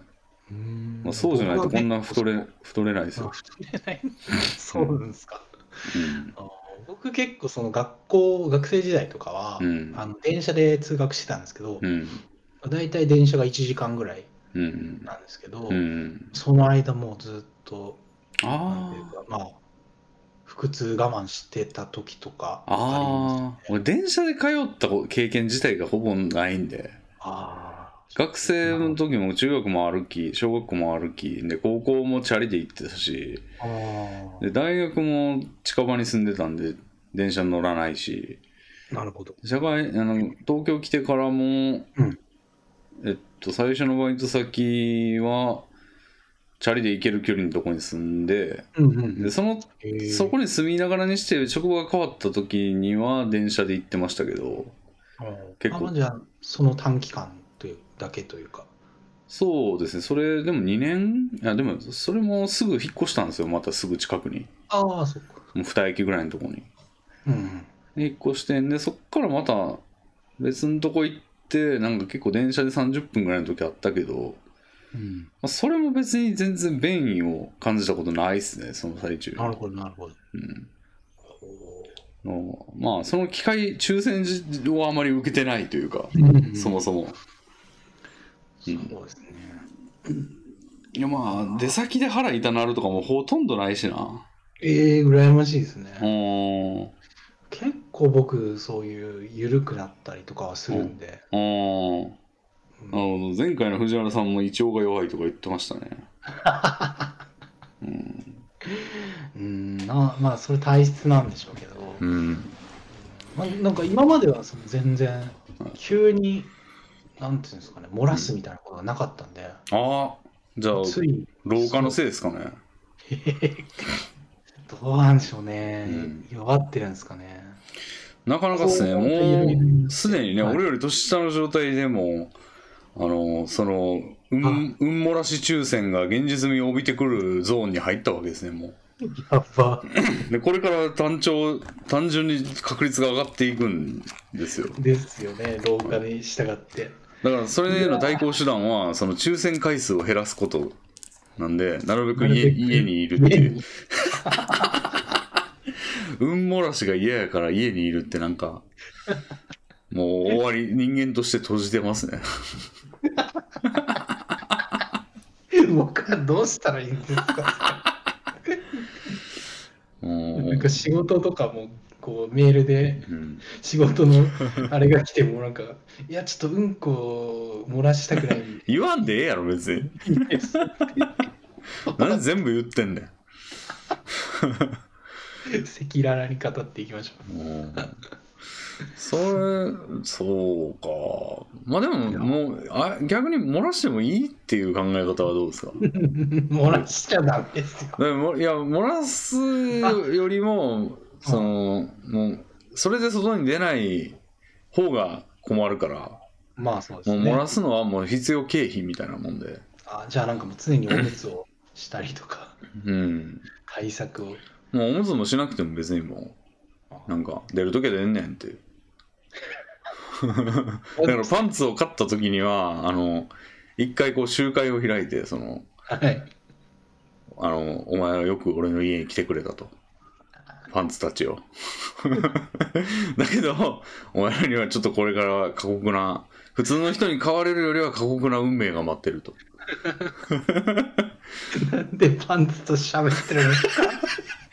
いや、やっぱそれはさ、なんか、入社直後はやっぱみ皆さんに挨拶してもらわないと。うん。教訓、教訓をね、研修期間ですよ、研修期間。じゃあ自宅の壁になんか尺みたい なの入ってそのい や、あの、営業成績みたいな感じで、あの、あこうカレンダーに漏らした日にあのマグネットが貼ってあって、 ーそんな今月の成績みたいな。それダメな方の成績じゃないですか今月マグネット多いなぁみたいなことを給湯室でパンツがしゃべりあの話し合うんですよ最近でもこれからどんどん増えていくばかりだからなぁって 減らす要素ないもんなぁっていう ちょっとあの洗い洗っても落ちなかったパンツとか茶色 い跡が残ってたりとかもう捨てなさいそれは俺残っちゃったよ跡残っちゃったよ捨てられるわでも多分返事してくんないですよ周りは全員もう無視無視ですよ無視そうなってたっちゃったやつはもう地獄が待ってますからねうんゴミ袋に詰められてそう遠からずそうなりますよ、捨てられるってうん、いやでも初めて漏らしましたけどね、ううーんーん、これからやっぱ増えていくんですかね始まりですよあのカイジのカイジがちカイジの地下にいた時のあの最初の席ですよそれコンコンってやってこれが地獄の地獄からの最初の外音とか言ってましたからねカイカイジがもうどんどんこれからあの席が増えてって死に至るんですよ怖っ悪魔が扉に手をかけた瞬間ですよ肛門に手をか けて開いてブッつって嫌ややなうん、そうなりますよ。いやー、でもだからもう安心を、だから油断ですよ。だから心の問題かもしれない ですね。その油断でしょだってドまあアまあノブ、ドアノブ手かけた時でしょいやマジそうです本当に油断ですよ、それは。油断かだからもう常に心を気を張って。うわでもあれですよね予兆はあったってことですよね今までそのなんですかね電話で電車の中でうん。お腹痛くなった、まあ、うん。何回かありますのギリギリだった時はうん。いつも間に合ってたんでやっぱ油断してたんでしょうね、うんうんうん。うん、だんだんね、あ怠けてきますから、ギリギリを攻めてきますからね、人間。これ、あの時も別にまあ大丈夫やったし、みたいな。これでどんどんハードルが下がってって、で、今回そのハードルがちょうどいいところだったんですよね。あだからもう引き締めていかないと。そうですねちょっと肝に銘じておきますただまあ別に漏らすことにそんな抵抗がないんだったらもう引き締めなくてもどんどん漏らしていけばいいと思いますけど。 まあ自宅だったからいいですけど、外で漏らしたくないですあさすがにあ。なんか一回チャレンジしてみたらいいんじゃないですか。もう一回漏らしてみて、 全部人のせいにして乗り切るみたいな。なんか臭くないってなってても、いいよーみたいな。 あれ違うんじゃないみたいな。これ、あの、あ ちょあのあの人の加齢臭だよみたいな。いやでも今みんな外でマスクしてるんで多分あんまり匂わないんじゃないです かあでも俺時々あのスーパーでもなんかああーへえしたいなって思ってブーってやる時あるんですけどその時になんか俺が通り過ぎた後にそのコーナーに人が行ってんのを見た時あああの人今感じ取ってんのかなって思う時ありますよ ね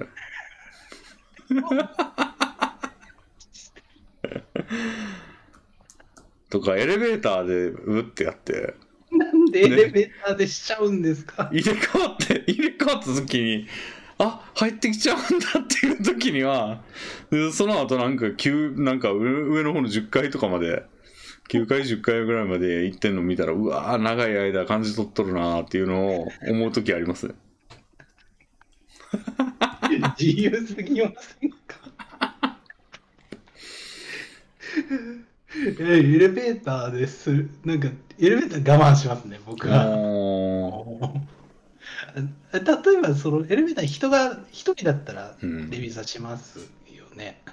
あ、一人。はい。人が乗ってたらはだい我慢しますかああ、それはさすがにするかな。うん。あやっぱ景気よく出したいんで、音出したいんで。あ、うん。さすがに音を聞かすわけにはなっていうなるほど、なるほど。のがあるんで。でもなんかいろいろテクニックありますよね。なんうんかあんまり音を出さずに、ふふすーみたいな感あじで出したりとか。ーあー、ありますね。でも俺なんか比較的自由に出してるんで、あなんかあの、出す逆時は便なんかその、止めるのが効かない時ありますね。なんかあー前の、だいぶ前の職場とかで、なんか立ってミーティングしてる時とかに、あの、一歩歩いたらブラーってな って、なんか俺何食わぬ顔でそのまま歩きましたけど、もう全員聞いてたと思うんですけどね、あれ。でもなんか何かみたいな感じで、何かさえない感じで歩いてましたけど、なんか床がなったんじゃないぐらいの感じで。めちゃめちゃうんすごいですね。 うん、もう出た時点でもう取り返しつかないですから、まあ、ごまかすモードに入らないと。ごまかすというかごもまかう、すそんなん別にもうあるやんみたいな感じのモードに一瞬で切り替わりますね、俺はも う。人ごとモードに変わるというか、出し慣れてるんですね。うん、これを防ぎたかったらみんなで考えようよぐら いの。知恵出し合おうよぐらいの。今日、今日のミーティングの議題は、じゃあ、レビーさんの絵について。ああでも食べ物の食べ物を変えてくださいとか言われても「いやー無理っすね」とか言いますよ全然 でしょうもういやーそれはだって人権とか関わってきますよみたいなね。絵の、絵の話。憲法に憲法で保障されてんじゃないですかみたいな憲法でうん保障されてる。えうんそりゃそうでしょ そうですね。うん、人間は誰しも絵は禁止されてないですからうね。ん、うんあーなんか結構まあプッププップやってますねでもいざという時のとあのー導火線も短いですねそのせいあで、うん、我慢し慣れてないんであ兵したいなと思ったらすぐ出ちゃうみたいな。そうですね、あーまあ、歩いてるとなんか段階的に出る時ありますね一歩一歩出る時あるえでもなんか僕が漏ら漏らした時もうんやっぱいへへだったんでうんうんななんですかねあのネットのコピペであるじゃないですか、うんうん誰だへですよし通れってうんそのへへが実はうんこだった ーコピペがあるんですけどああ確かになんかあんな感じだったんですよまさに、ああうん確かにでもそれでなんか偽られたことないなおお、うんまあ、漏らしたことなかったらまあ小学校の時のそれはとさすがにねコロッとしたやつ1個ぐらい産んだろって思ってやったわけじゃないですからまあうんなへ部屋のにあれってなったやつですけどるほどうんだからなんかあのその肛門のその耐久力というかそのしっかりし具合ってやあの放物線描いてると思うんですよ年齢の経過とともにこうんうなんか10代20代ぐらいが一番高いところででだんだん落ちていくと思うんですよねなるほどで俺そのなんていうの山の一番頂点の左側では一回やっちゃってるわけじゃないですかはい。ということは、まず左側にその漏らすゾーンはあるじゃないですか。ということは、その、それと、そのピークを経て、戻って、落ちてきたときに、それと重なるというか、それと同じ高さのところがどっかにあるじゃないですか。ありますね。それが何歳なのかが気になりますよね。ああ、でも分かんないですもんね。うん。老化に従ってどれだけ緩くなるのか。うん、まだ大、まだ、あの、その、だから、子供の頃漏らした水高さではないと思うんですよね、全然。ああ、うん。まだ高い、すごい高いと思うんですよね。まだ参る。うん。全然、うん、飛んでる状態だと思うんですよね。今、まあ、さすがに落ち始めてるとは思うんですけど、まだまだパラシュート開く段階じゃないというまあか、でもそんな大丈夫だと思いますけどね、尿漏れとか気にするのってやっぱりうん、 70代とかですかね。えでも80残尿とかは40代とかでもあるんじゃないですかあ、あれですか、おしっこのキレとかどうですかああ俺結構ねなんか普段からあのそれないようにしてるというかほうほうほ結構ねもう これきた汚いというかなんか怖い話ですけどあの俺結構金玉のう。あ下あたりをグッて押すようにしてますよ正面 する時そうすると、えー残ってるやつが割と出るんですよあー、知らなかった。知らんかったというか俺の構造だとそうですけどえー、なんか壺みたいなのがあるってことでいすかや別にななんかその辺押したらなんか残ってんの出んなっていうのが体験としてあっなてえーだからなんかそこを押すようにしてますね俺いつもだから結構俺は手洗いますよちゃんとあーいや僕も毎回手は洗うんですけど、なんかやっぱ、はい若い頃よりかはうん若干残ってるかなって時ああります、ー俺結構若いうちというかその運の、はい運は全然絶頂期というか、うんもうミスターチルドレンがシーソーゲーム出したぐらいの時期でも うん人気の絶頂ぐらいの時で もそうあのちょっと残ってんなって時あったんですよね、おーうん、だからその時からもう金玉押しやってますねなるほどなるほあどこれ最後ちょうどいいやんってないつか気づい て気づいそれ以来ず自っとや分っなてりるの対策をしてるわけですねうんあとなんか俺も大学1生ぐらいからはい俺あの脇をシャンプーで洗うようにしててバッキーですかだって脇って毛生やしたまんまにしてる人ってもう髪の毛みたいなもんじゃないですかそのああ確かに確かに状態としてだからシャンプーでよくないと思っておおなんか脇だけシャンプーかけてるあのでガサおガサやってます、おおーなんかそっちの方がいいやろと思ってなんかでもあの、んシャンプーでうんこういう無駄毛っていうんですか、うんを洗うとめっちゃ直毛になりませんサラサラというかよくないですか別におーなんかうんあそっかえなんか脇毛しならいいのか支障ありますいや特にないですね確 かにいやなんかチン毛とかあ、うなんか汚い話ばっかだからチンゲもシャンプーですよりえなんかそうするとなんかちょっと血血しょなんていうんですか、ね、全然よくないですか直毛で ツルツルになりませんツルツルというか全然よくないですかうーんなんか困りますなんかその髪の毛みたいで嫌だなみたいなそんなんだって別に髪髪の毛みたいになったってだってどうだっていいじゃないですかまあ確かに人に見せるもんじゃないからうな。んてか見せたら時にむしろいいんじゃないですかそっちの方がちょ直毛だねみたいな直綺麗綺麗だねみたいな 君のチンゲ綺麗だね。だなんで男に言われてんねん確かに。君のチンゲ綺麗だねって BL じゃないですか完全になんか、声優さんとかに言ってもらいたいですね。うんかっこいい声で。うんあるいはなんか君呼ばわりするやつですよ女でああ、でもなんか可愛いですね。沢城みゆきみたいなやあのやつりはいはいはいりりしい声で「君!」みたいな「君チンゲ綺麗だな」みたいな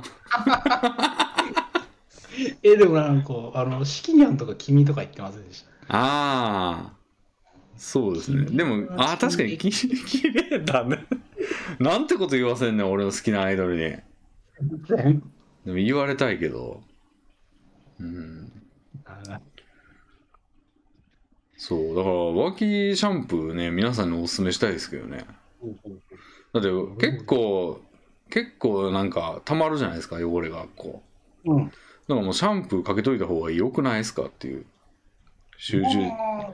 そんなこと考えたことなかったですね。普通にその、石鹸で、石鹸で洗っちゃいますね。ボディーソープとか。タオルというかあの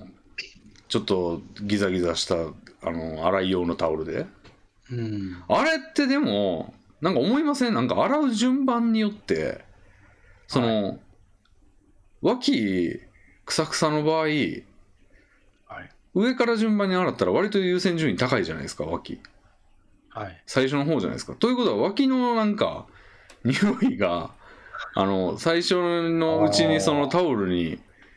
ついちゃうついてそのまま全身にそれをこう伸ばしていくみたいな感じになるじゃないですか言うたらあー確かにありますね洗う順番ですかそうだだから最後ですよねなんかその辺はうんうんうんうんだからなんかでも順番が変になりませんそれだとこう上から順番俺結構上から順番なんですけど僕は結構なんかランダムですねランダム洗いましたランダムってなんか漏らしありますそうじゃないですかランダムやとそういやなんか忘れてたってなるときないですかなあそれはあんまないですけど、うーんあんまってことはあるんですかなないですけど、ないんやうんうーん結構適当ですねランダムにする理由が特にないからなんかもう手なんか一つの一つのなんていうんですかねもうコンボですコンボうんですかあの鉄拳の10連コンボみたいな感じであああれケツの穴は最後にしますねまあそうでしょう、うん、ケツだけはケツはそれ以外はなんか結構一色たというかうんあでも足の裏とかはそうかあ汚いか足の裏やります足の裏俺湯船の中でやるんですよね基本湯船の中でなんか別に石鹸とか使わずにもうファーってこすって終わりみたいマジですかな、うん、へえ僕なはんかあれも結構そのだから汚いポイントが複数あるとその最後の汚いポイントはそのもう汚いの凝縮のやつでやることになるじゃないですか、うだんからうんあなんか汚いポイントは1個で済ましたいんですよねケツの穴ケツの穴フィニッシュで終わらしたいん ですよだ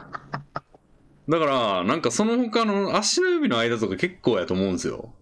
あああ僕あれですね石鹸つけて手で洗ってますね足のああーはいはいはいはい指指でこうこすってみたいなそれもいいですねでもよく考えたら確かに湯船の中でやったら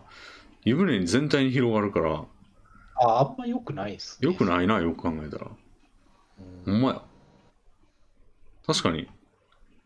ユロドン方式の方勝ってんなそれ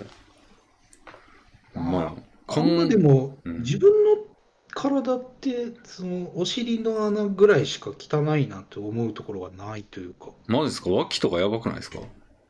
あんまり意識したことないですね、え適当に洗っちゃう全全部一色たで適当やとなんか毛が生えたまんまやとなんか奥まで行ってない感じないですかうーんなんかちゃんと拭えてんのかみたいなあーどうでしょうあんま気にしたことないですね僕もうーへんえなるほ うん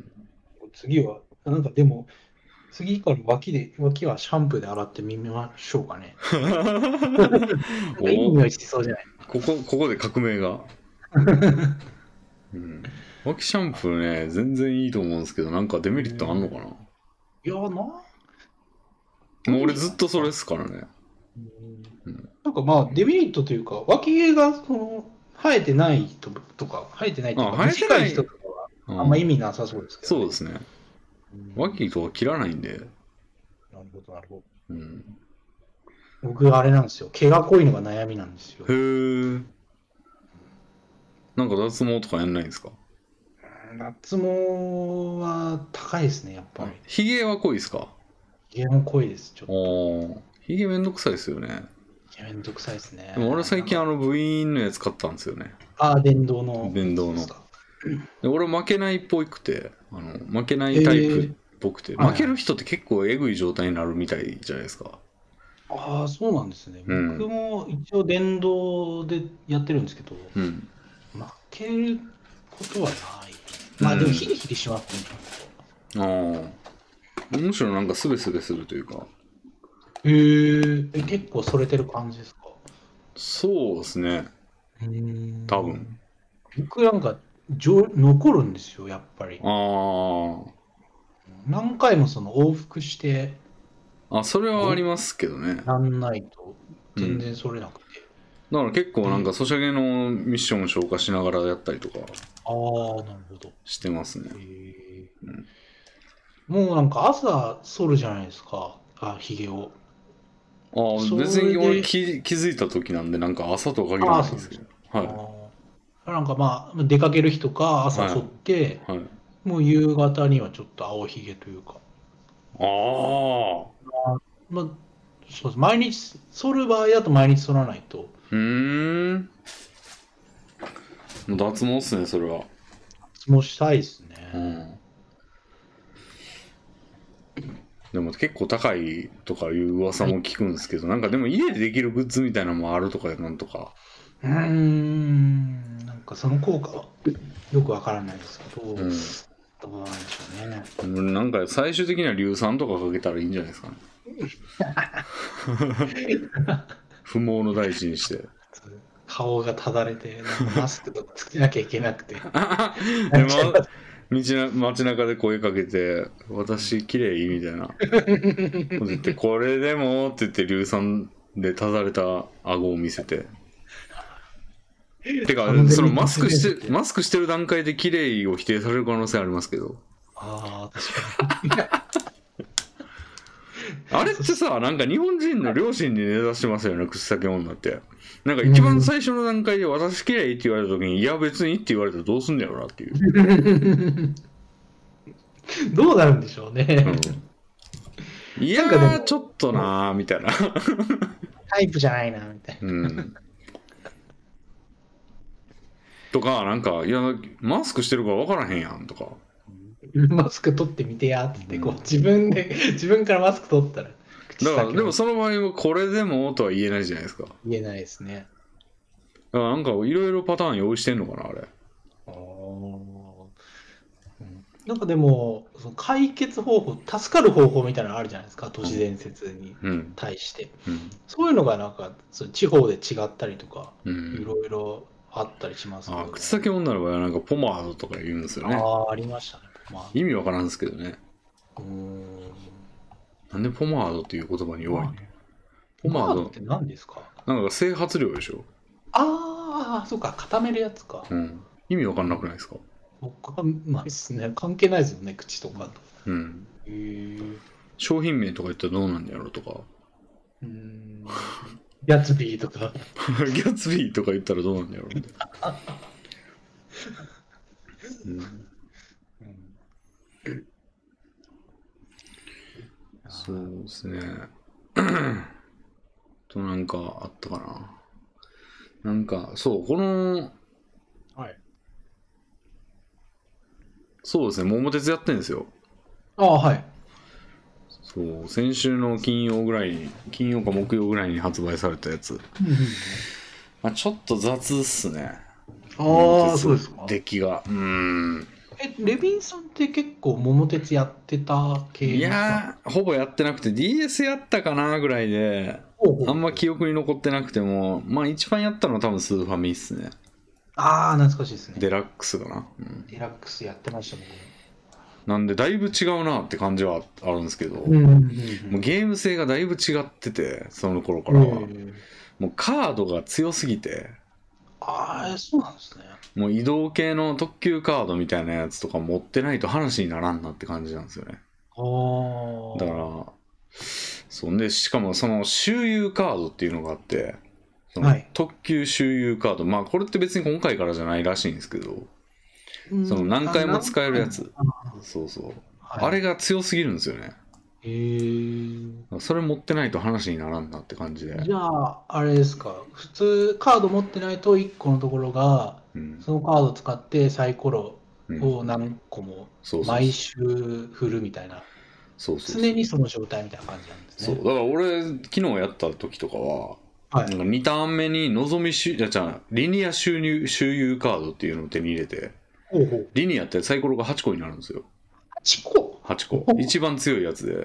でそれの周遊カードが手に入ってでダビングカードっていうのが売っててはいはい。それをこあのダビングカードはコピーできるんですよカードをああ、はい。だからそれでいっぱいにしてへえ。もうあのゲーム終わるまでずっとリニアでやってましたね。最それ強じゃないですか。え、うんでもその臨収入周遊カードってはい、何億円とかする、めちゃめちゃ高いカードなんじゃないですか売りね、売っても5億円っす。え、だからそれじゃあ序盤には手に入るんですかい、なんかあのナイスカード駅っていうのがあってカード駅のカードが手に入る駅のさらにより良いカードが手に入る駅っていうのがあって、あーはいはそこがなんかスタート地点東京なんですけどはいなんか千葉あたりにあるんですよ。そういうう。ん。ぐあの週それが34マスぐらいあれ固まってるところがはいなんでそこをぐるぐる回ってええ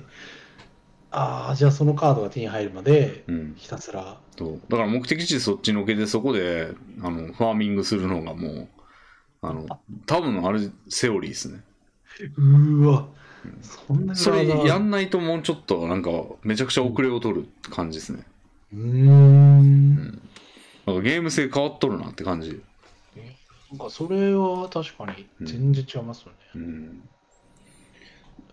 そう今までもでもそういうカードありましたけど、うんやっぱり高すぎて最初は買えなくて。でもまあだからカードでもめちゃくちゃ出るんですよ周遊系あのあそうカなんですねード駅でへまああれは多分出ないと差が広げりすぎるっていうことなんでしあょうけどあたまたま手に入れた人が強すぎるからー、うん、確かに。うんでもそ、そういうのってなんかまあ、バランス調整とかされるかもしれないですよね。どうなんですかねしないと思いますけどねもうもはや、あうあ、ん、だかなるほど。ら結構ねなんていうんですかねまあ、ちょっと雑だなって感じがしますね。なんか、カードもっと弱くして、なんか、うん、普通にサイコロ振って目的地目指すやつにしたらいいのになっていう。確かにそうですね。そそれが強すぎるとあんまりうん。うん運ゲーみたいになっちゃう。まあ、もともとサイコロも運ゲーなんですけど、カード手に入ったら強い人になっちゃいますからね。うん、だから、ね、ちょっと知ってる人が全員やったらもう全員ぐるぐる回ってると思いますよ、カード駅。ああ、別ゲーになっちゃうんです ね。で、なんか最初に引いた人が1抜けたって感じで、あ目的地目指し始めて、でもそいつを邪魔する方法も特にないから、あー自分も出るまで粘るしかないっていう感じで、だと思いますよ、多分。なるほうど。ん。それは果たしてどうなんだっていう。うーん、確かに。そん、桃鉄ってまあ確かにそんなうん。ゲームではないというか、うんうんはずなんで。とかなんかあの農林物件あの畑,、畑とかってなんか売れないんですよねだから、売所持金がマイナスになっても売らずに済むっていう利点があったんですけどあ、はいはい。その代わり収益性が低くて毎年の決算であんまりお金入ってこないみたいなあーはい。やつがあったんですけどあれもなんかうん売らずに済むから硬いと思ってたらなんかうん。この前なんか急にプラス益止まったらうん。なんか政府から減反政策の要請が来ていますとか言われて、ほうあほのう農林ではサイコロ振りますって言われてはい。 6って出てでは、えー農林物件を6件失いますとか言われてえーはあみたいな でなんか、えー失う物件選んで、えー5億円の損害でしたって言って次の人行くいやいやいやいや、ちょっと待ってく れと。はあって感じであポカーンとしてましたよ俺その時 何このイベントと思って、なんかでも、農林系の物件って、うん貧乏神が売るぐらいしかないかやったはず。売れないはずですよあ、売れなかったですっけ、うん、なんかあの食べる貧乏神が変異して食べるやつが現れた時なんか「農林おいしいのねん」とか言いながらパクパク食べちゃうみたいなのはありましたけどそれぐらいでなるほど。どんなに借金重ねても持ってるっていうのが強みやったのにおーその復活の時の起起爆剤というかそのうん。ただただマイナスからゼロに戻ったんじゃなくて農林も生きてるぜみたいな感じで復活に加勢する感じやったのになんか農林も平気で失う感じになってて。なかなか一回どん底に落ちると、もう戻ってくる手段があんまりないみたいな。うん、まあゼロまではすぐ戻ってこれるんですけどねあーなんか特製でカードがどこでも売ってるって感じなんで0円であいいですね、それは。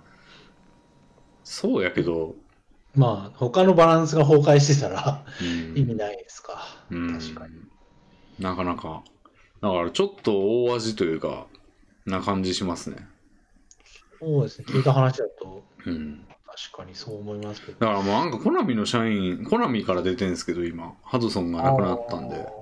あー。あー、はいはい。なんかハドソンの社員ってもう全員皆殺しにされたんですかねコナミに、いや、でもあれじゃないですか、なんか、結構前に、はいその桃鉄の社員というか、うんなんか、仲違いみたいなのをしてませんでした。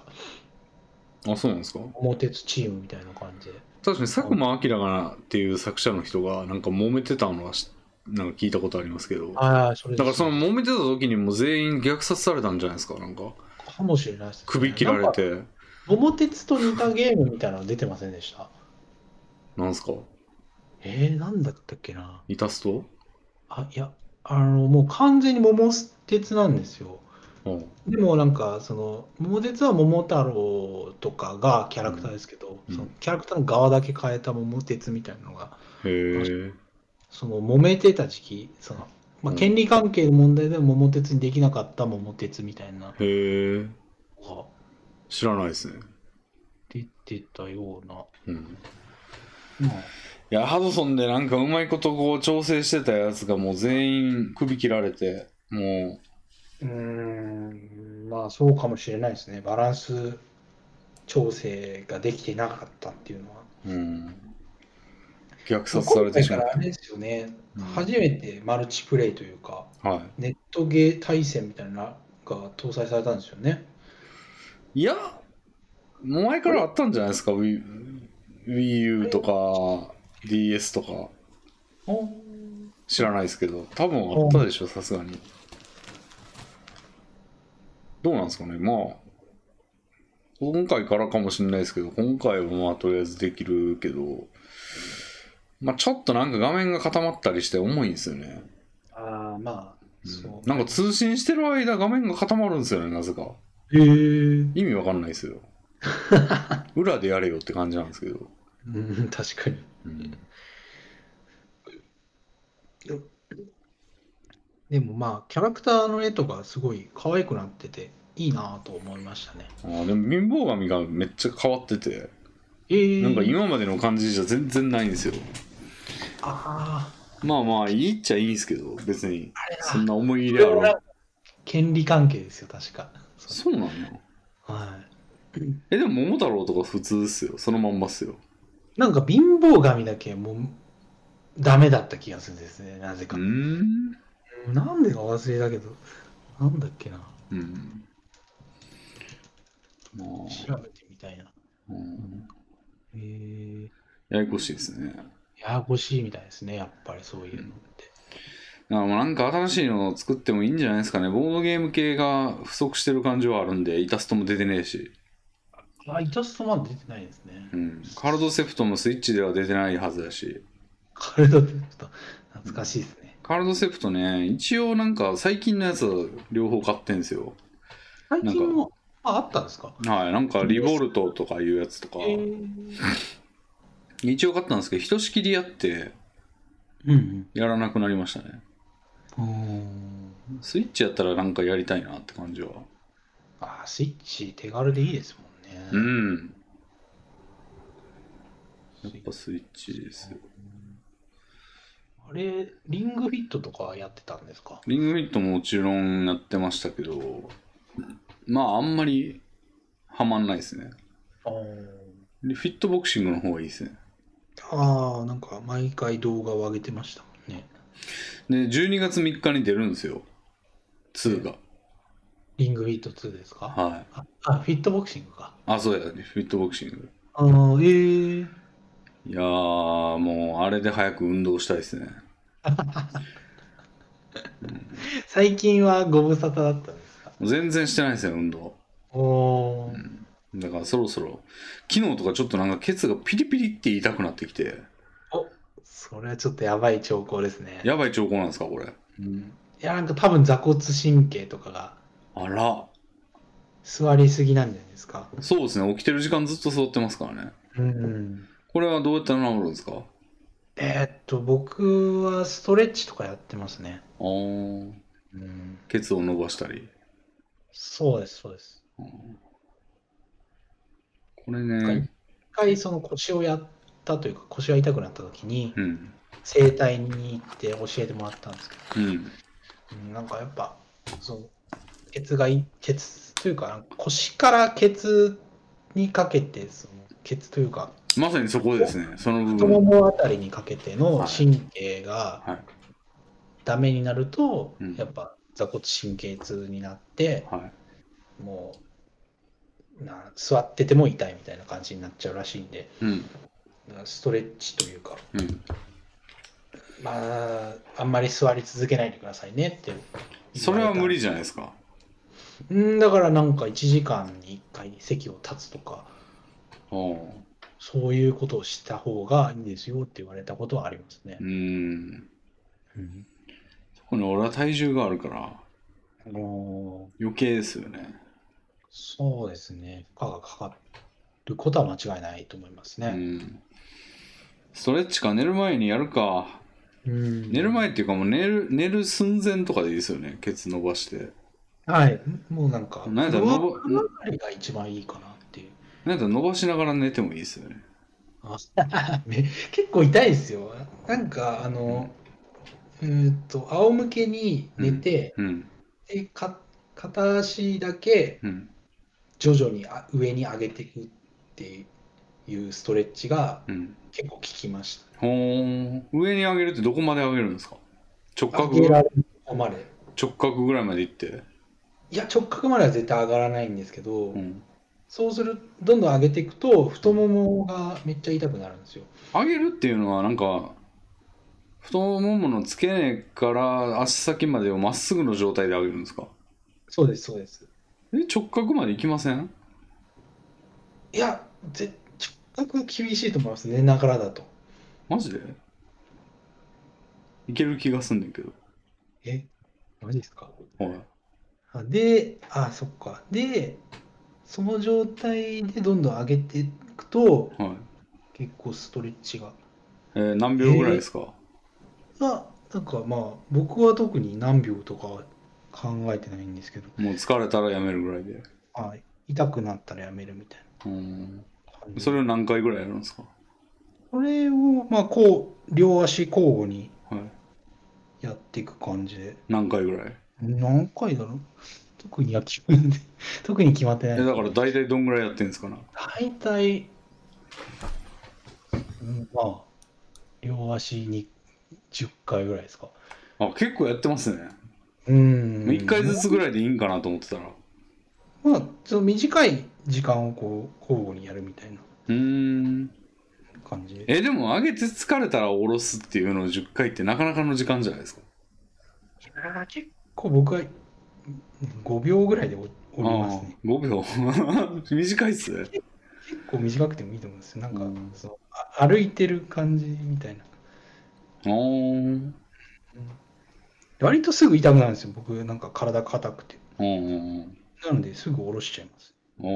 おなるほまあでどもいやーケツピリピリ結構嫌なんですよねうん詳しいやり方はネットで調べてもらった方がいいかもしれないですれない、うん、寝る前にやるかはい。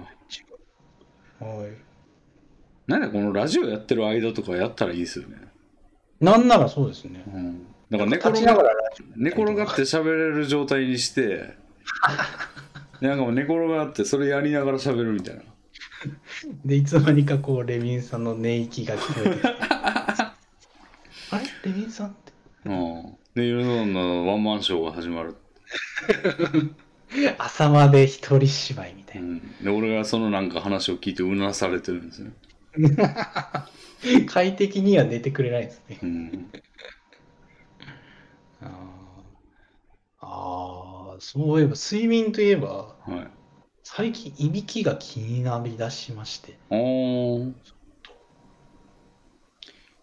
いびきしてすします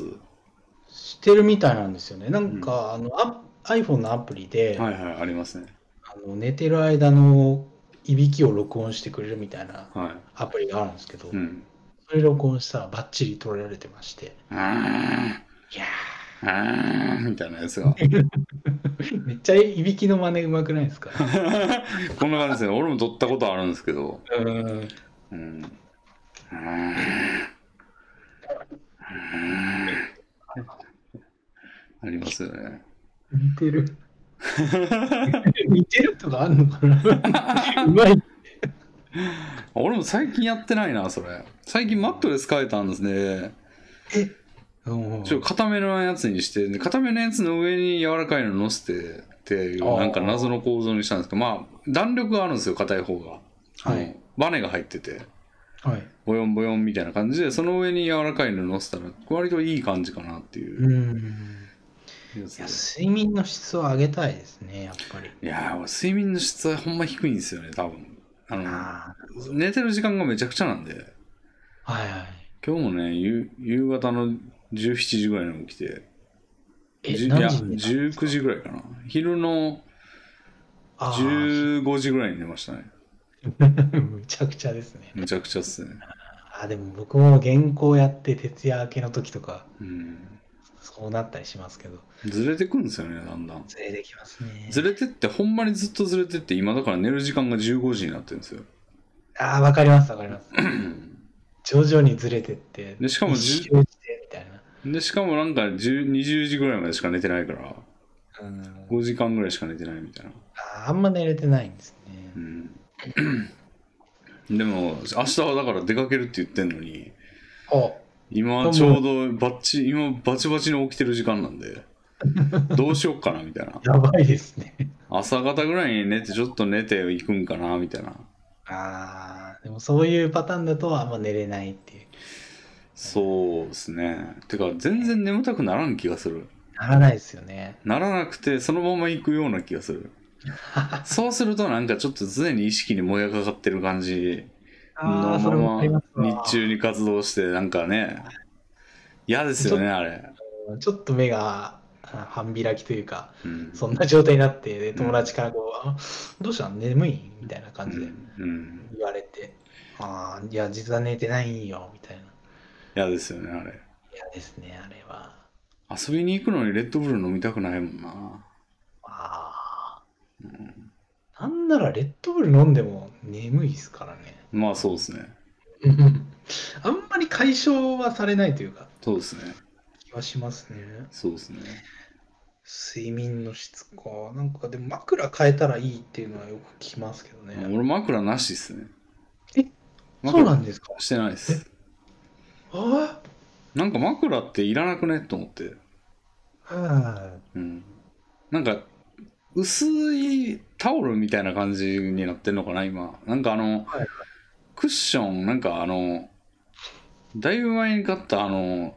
何でしたっけちょっと流行ったじゃないですか。あの、やる気、人をダメにするクッションみたいな。い。ああ、はいはい、ありましたね。なんかもう、低反発。でそうあれ形状記憶みたいなやつなんですけどはいもう。とっくの昔に形状記憶しなくなってもうただただなんかただのもう塊みたいになって塊というか、ただのクッション。はい、になってでそれのなんか布の部分が多いんであその布の部分だけを頭に敷いて寝てますねあ。うんだからほんまタオルぐらいのタオルを置いてるぐらいのうん一応それを置いた方が寝やすいんですよねなんかうん。おーなるほど。うんそんぐらいの薄さで、なんかあの、そう、寝てる時にこう、頭が上がりすぎてると、いびきとか無呼吸とかのやつに原因になるとか言うから、あなんかあ。内容で首がまっすぐになっちゃうみたいな、首はいの脊椎みたいなとこは。へえ。それやとなんか頭痛なったりするから、はい。なんかもうない方がいい人も結構いるらしいですよ。なんかラジオで潮干狩りさんがそうです、そうです、そうです。そういうらしいですね。そうそうそう。それやめ、枕なくしたら、なんか、うんい痛みがスッとなくなったっていう。ねえ、なんかすごいうん珍しい、珍しいのかななんかそういう人もいるみたいですけどね。うん。うん。僕はでもやっぱ、枕、枕でも欲しいですね。自分専用の。なんかあー枕オーダー、はい、オはいーダーありますよね。ありあるんで。行ってみたらいいんじゃないですか。結構高いっぽいですけど。あそうなんですよ、やっぱ。うちの会社まあの人もなんか、一回寝具のところ行って、オーダーメイドでやってくれるところで、まあはい。なんか20万ぐらいかかったけど、もうやっちゃいましたとか言ってましたね。えー、20万うん。でも結構寝れますよみたいな感じでしたよ。ええはあ。それぐらいでも重要やと思いますよ。ねえ、まあ、ゆくゆくはやってみたいですけど。うん。なんかもっとお試しで2、3万ぐらいで買えないですかね。 いや、でもやっぱオーダーメイドにしてもらわないと自分に合ったやつって分かんないじゃないですか。自分に合ったやつが売ってたとしても、それが自分に合ってるかどうか分かんないじゃないですか。そうですねなんか。もう調べて作ってもらうのが一番近道な感じがしますよね。かに。うん。そうあ。と、まあ、マットレスとかも。マットレスとかも欲しいですね。マットレスなんかプライムセールだっけなんかあの、はい、あちょっと前にアマゾンがセールしてた時にあったんで買ったんですよ。ああなんか7000円ぐらいの、ー。うん。なんか結構分厚くて弾力、そのバネが入ってるやつで。ああ、いや、いいですね、それは。うんなんかやっぱ、その、うーん、朝起きるとちょっと腰が痛いとか、はいはいはい。そういうのもちょっとうん、そのマットレスで解決するのかなとはうん。考えてるんで。でいやいもいオーダーメイド行きましょうもオーダーメイド枕欲しいですね。ちょっう。とミルノさんの単行本の売り上げをもう全部それに。多分多分消し飛んじゃうんじゃないですかね。 なんかじゃあクラウドファンディングしましょうもう。枕を買ってあげよう。枕どころかもう全部ですよ全部。ああ、寝具を。うん。寝具全部、寝全部全部やった方がいいんじゃないですかね。そうみたいですね。でうも、んベッドとか、はい。部分的にやったってどれかが合ってなかったら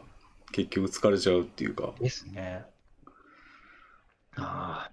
うあ、んや、はりお金が必要ですわ。必要ですねうんもう最近ほんまパソコンのパーツ買いまくっててもうどれを変えても不具合があるんですよねなんかもうほんまだるくてグラボ変えたんですけどなんか最近再起動しまくる人は外面はパッパッパパッパ消えるわっていうええのがだるくてもうグラボやろうと思ってグラボ変えても同じ状態であ、そうなんですか。はあってなって OS 再インストールして、まあはい再起動はしなくなったっぽいんですけどはいはい。今度なんか画面がちらつくようになってええモニタかケーブルかっていうところですね今なるほど、なるほど。もしくはもうマザーボードなのかとかもあうじゃあそうなったらもう全特会じゃないですか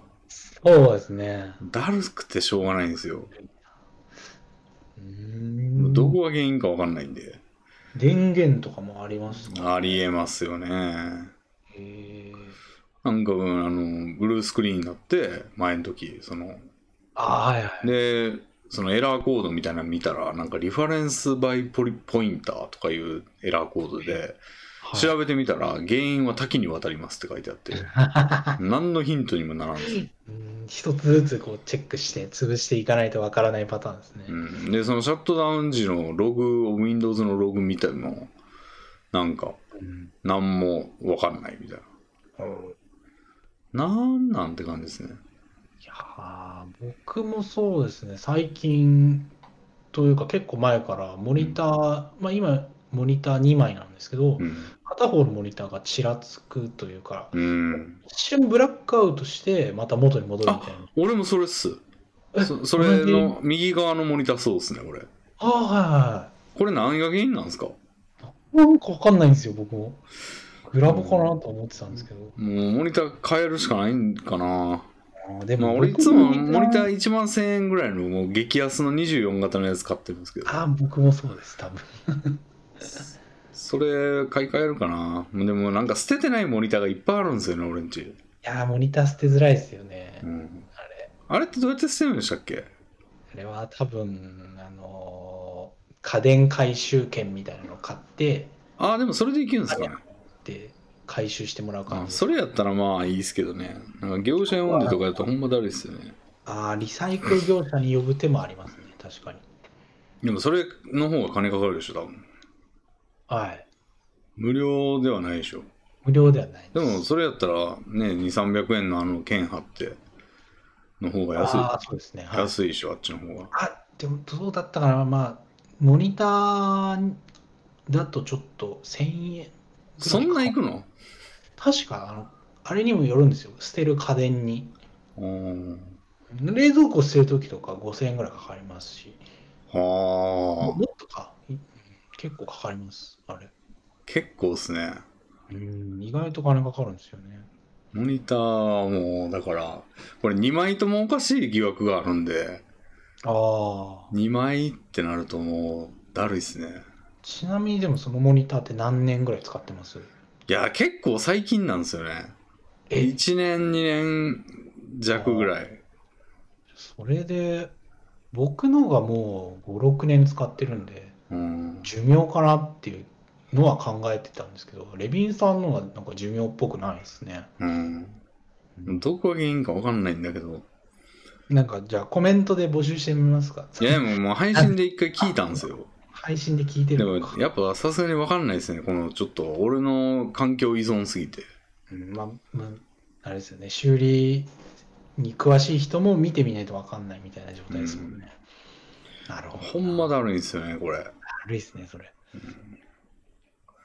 あ、そういえばそうや。なんか最近あの iPhone をヤフオクに出してみたんですよ、初めて。え生まれて初めてのヤフオク。へー。売れないですね。売れない。全然売れないですね。えー、え、ち俺ななみんにか、あの、この iPhone11 を12ミニに変えたんですよ。あ11を12。ああ、はい。で、11いらんくなったんで、はあの、売ろうとしてるんですけど、い。うん。なんか、全然売れなくて、で、あの、公式も一応回収してくれるんですよ。金、は金をくれるんですよ。あーなんか最大で3万9000円みたいな。うんうん綺麗な状態やったら。うん。うんで、まあ、それプラス1万ぐらいで売れるかなと思って、なんか5万ぐらいで出してるんですけど、うん。まあ売れないし、そろそろ1週間経って、そろそろ期限なんですけど、なんかでも、そういう期限直前に入札するみたいなのは、まあ、そういうことなんですかね。うん、僕も使ったことがないんで分かんないんですけど。うん、でもなんかその、かい公式が回収してくれる期限がそろそろなんですよ。ああ、じじゃあだ、からなんかこれ、ヤフオクでも売れないし、あのその回収ももう期限切れちゃったら、俺これた、なんか金に一切なんないっていう。あれですか、じゃあ、リサイクルショップに持っていくとか。いや、もっと安いっすよね。うん。だからなんかね、困ってんすよね。おーまあ、初めて出品するっていうか、その、過去の取引履歴がないから、ああ、そういうのもあるんですね。あるんじゃないかな。ああ、確かに。なんかやっぱほまね転売とか思われる可能性あるじゃないですか、疑われたりとか。いやでも中古品ですからね。ああ、そっか。うん。中古品なんで、いや、なんかヤフオクとか、あんま売れないもんだなっていう。うーん、難しいんですね。うん。メルカリに出してみたらどうですかメメルカリか。ルカリでもめんどくさそうだな。そうですね。あの、取引がめんどくさそうですよね。なんか交渉が。なんかまあでも応じなきゃいいだけらしいですけどね。うん、みたいですけど、でうも、んどうなんでしょうね。うん。ほんまだるいっすわ。なんかでも僕は、そうですね。昔の iPhone うはん一応取ってあったりはしますね。まああんま意味なくないですか、でも。あんまり見ないです。そう、だからもう俺すぐ売ろうと思って使わんからどうせ本当。にソシャゲで、なんか、アカウント2つ作ってみたいなうん。感じのはありますけど。うん。それのためにね、置いとくっていうのも、なんかそれやったら売ったらええやんとか。で、iPhone の場合は、お11って出てから1年ぐらいなんで、まだ。そうですよね。まだ最新機種の部類というか。そう、全然スペックも高いし、だからなんか5万ぐらいで全然売れるはずなんですけど、そうですでよね。 5万ぐらいで売れたらなんか、代わりに iPad とか買って、iPad mini とかやったら確かそんぐらいで売ってるんで、えーなんか配信とかでやるんだったら、むしろそっちの方がやりやすいから、 そうですね。だからなんか打って早く買い、まあ、買うなりオキュラスクエストに変えるなりうん。やりたいんですけどなんか売れないってマジかよみたいなへ困るんですよー、ヤフオクもそうですよね。うんうん、難しいのかな。うん最近でも、その、転売業者とか、流行っているんで、うん、どうなんでしょうね。中古品っすからねこっちはうん。むしろ向こうより条件悪いっすね、ああ、確かうん、でもゲームとか売っていきたいけどなゲームソフト、に。そうですね。うん出品する手間さえ我慢すればうん、普通の中古ゲームショップよりかはや高く売れるんじゃないかなとは思うんですけどね。うん。でもやっぱそういうその取引履歴みたいなの気にするんですかね。まあ、買う側からしたらそうなのかな。うん。うん、全然大丈夫やのに。教えてあげたい、大丈夫ってこと。メールで大丈夫だよ。大丈夫だよって、国民全員に送りますかあの BCC で全部国民全員に 送って。大丈夫だいよ。や、国民全員になんか、レヴィンの iPhone を買っても大丈夫だよって書いたマスクを配ります か菅のマスクとかで。菅のマスクにはレヴィンのやつは大丈夫って書いたマスクを。 めっちゃ広告料かかりそう。あなんかでもそういう最近広告のついたマスクみたいなのがあーあるらしいですよ。うん。うんそれ印象いいんかって感じはありますけどね。うん確かにそうですね。うん。でもなんかあの野球とかも結構その帽帽子じゃないですけど、うんヘルメットにうん会社のマークとかつけたりとか、うーん。こういういろんなスペースに広告が出ててしますね。おそれって球団がってことですかはい。球団もそうですし、なんか、選手個人。ああ、そうか球団、球団ですね。はい。うん選手個人はないですね。ダメですよね。うん。でも確かになんかスポーツ選手とかってなんかコカ・コーラと契約して、なんあかはい。コカ・コーラのやつしか飲んでゃだダメみたいなのとかありますよね。そうですね。野球選手とかはあんま見ないですけど、サッカーとかはよくやってる印象はありますね。うん、そうそう、サッカーは聞きますよね。で、なんか違うところのやつ飲んで違約金みたい なを聞いたことありますよ。ああ、ありますね。うんはい。ああ、でもサッカーで言ったら、あの、本田選手がツイッターで、あ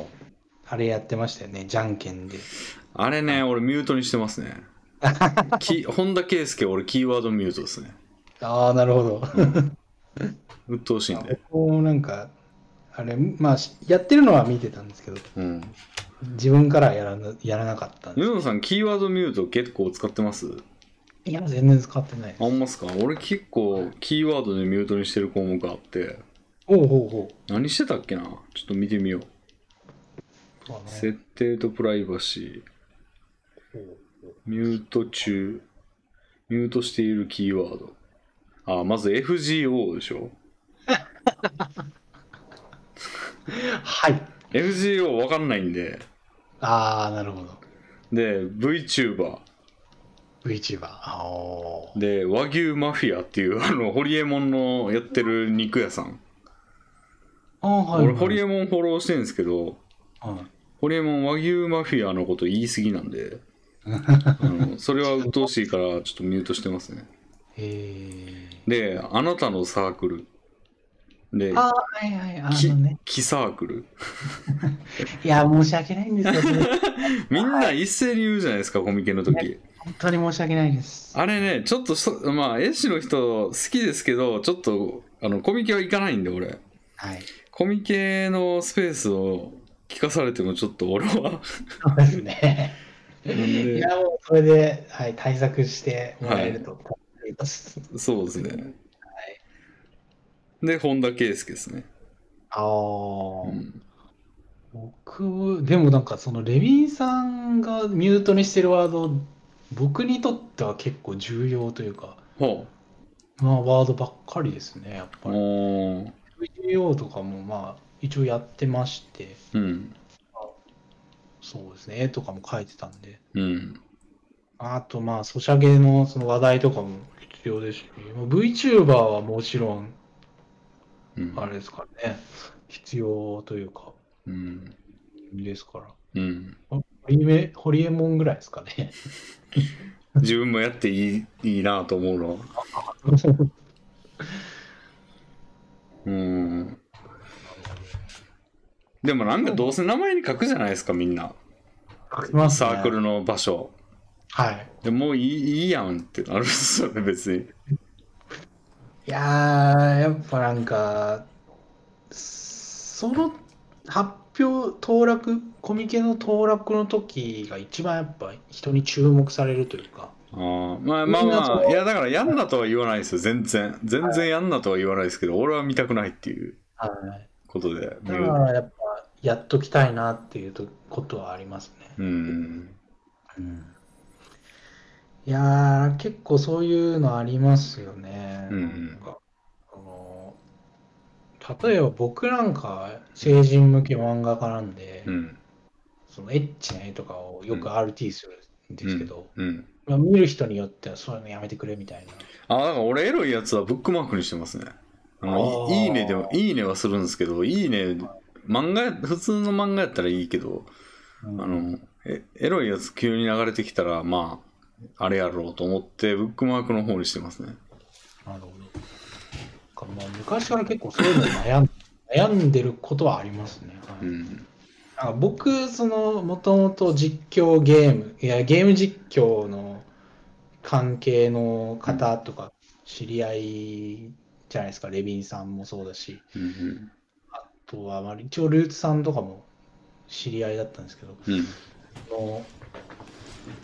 まあ、成人向けの内容をこう、そういう方々に あんまり見せたくないというか、うん。うん。うん。積極的にこう流したくはないので、ああ、だから、米田さん分けてますもんね。そうなんですよ、なんねか、。でも面倒くさないですかめんどくさいんですよ、はいうんできれば統一したいんですけど、そう昔その、なんていうんですかね、配信の視聴者の方が方から、うん。やっぱなんか苦情が来たりとかもしてて、へえ。なんかいきなり成人向けを上げないでくださいみたいな。あーあー結構、まあまあ辛いですけど、一応分けるというか、まうあんほとんどその一般向けの方は使ってないんですけどね、まあ、そうですよね。うん最近もうめんどくさくなっちゃって。うん。うんまあでもクラスターで分けたいっていうのは分かりますよ。俺もディスガイアの話とかできないですから、ディスガイア RPG っていうソシャゲがあるんですけど、それの話とか誰も分からんやろって感じなんで、そうですね。でもなんか正直どうなんていうところは、なんか、あの、言ったりしたいんですけど、 なかなかできないと。まあ、そうっすよね。だからアカウント分けるとかは結構上等手段的な感じなんでしょうけど、めんどくさいから。めんどくさいですもんね。うんなんかディスガイアアカウントみたいなのをうん作るのもめんどくさいですし。そうね、ディスガイアなんかクランみたいなのがないんですよね。えーだから完全に。そのプリコネ。ネの話とかやったらクランでやればいいじゃないですかそのああ、はい。絶対知ってるやつがやってんねんからはでもディスガイアなくてい。えー、つけりゃいいのになっていう、確かに。うん、あでも、ソシャゲにはありがちですよね。そういうギルド機能みたいな。うん、うん、 でもなんか、あれじゃないですか。ディスガイア、この前、マットそうとですコよラボしませんでした。意味不明ですよあれあれ、何なんですかね。いやもう全然意味不明です、わかんない。うんあーえーショップに立ってんすよマットが。意味不明ですよえ実写なんですか、そう。いやまあ一応イラストになってますけどああ、イラストになってるんですうね。んへやけどもうどうでもいいっすもんあくまでも何でもないしえうん確かに。デーモン国連とかやったら分かりますよまだああ、まあ、悪魔ですもんね。うん建前上は。マットは何やねんって桑田真澄の息子やろうがいっていううんめちゃくちゃ意味不明でした。なるほど。そうですね、最近は、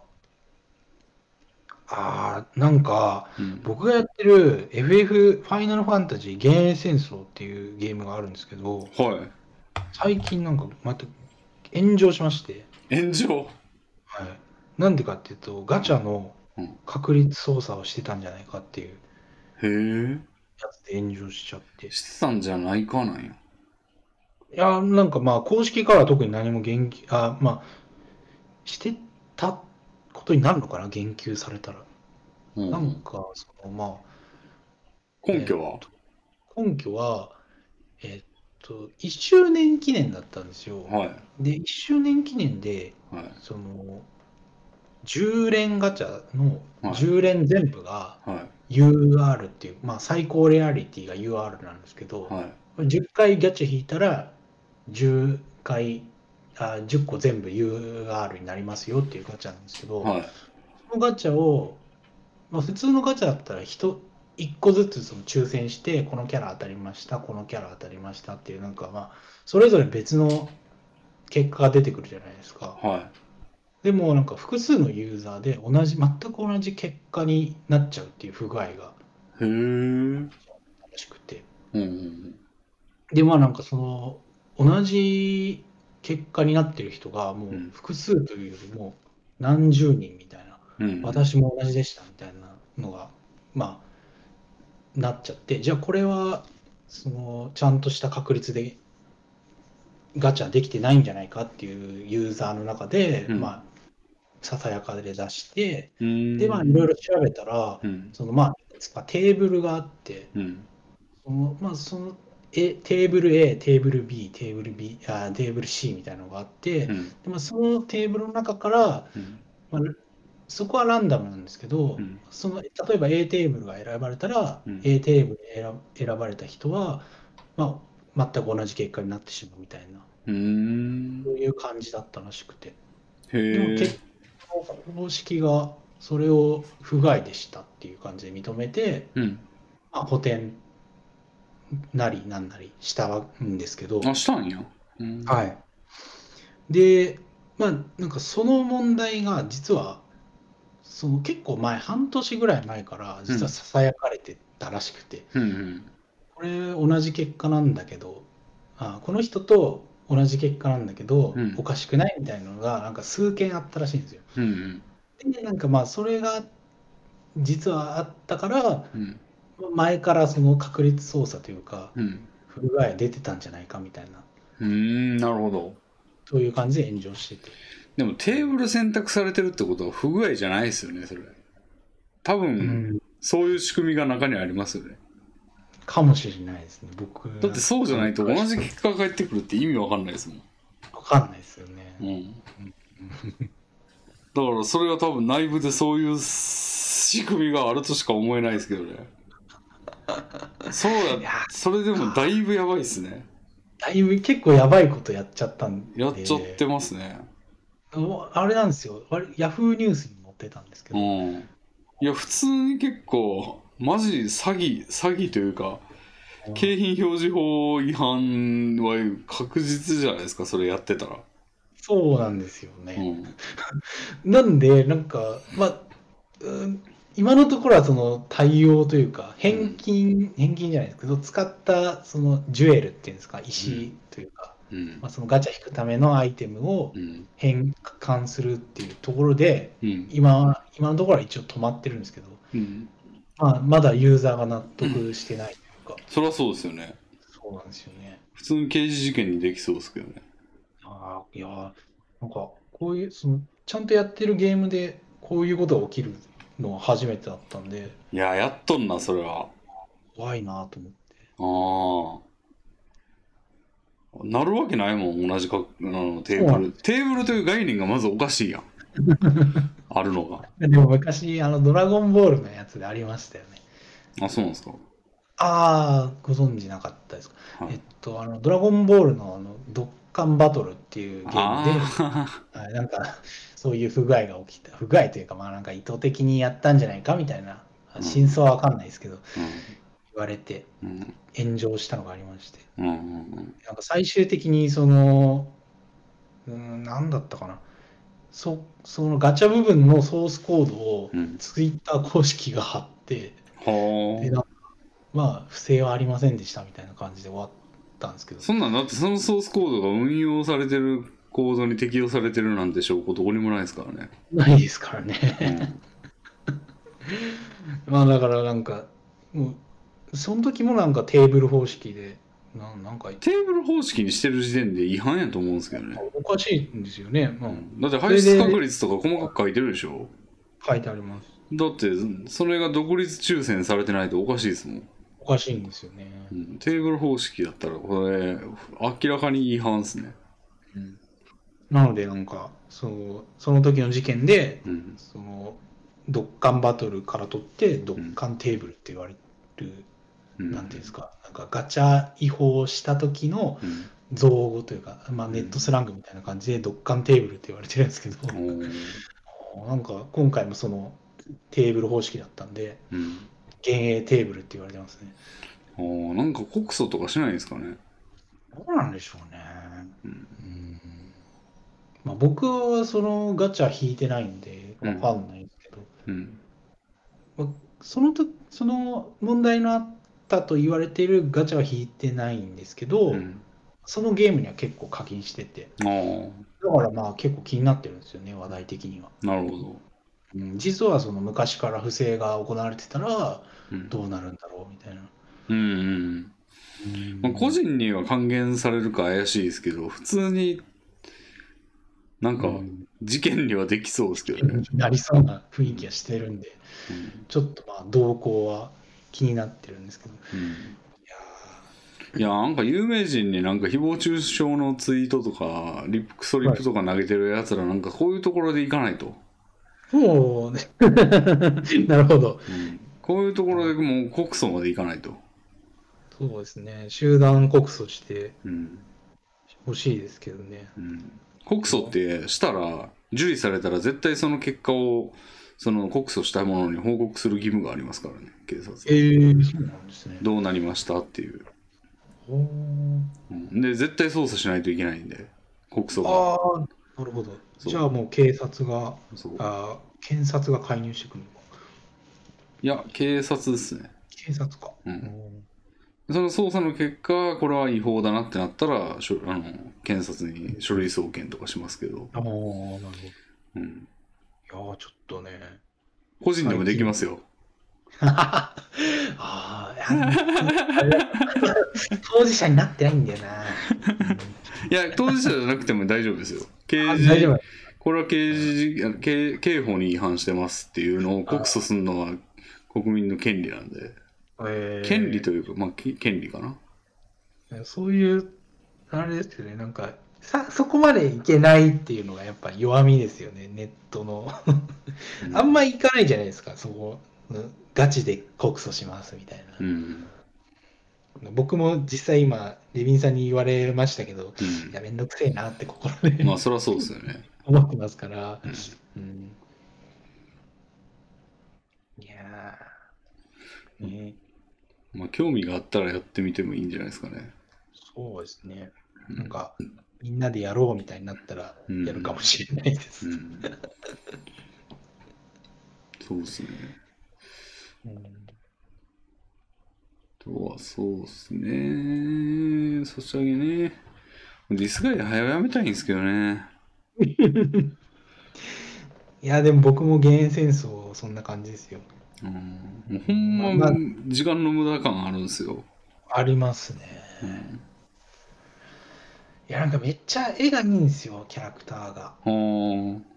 だから割と興味持ってその絵から興味持って始めたんですけどうん、ああ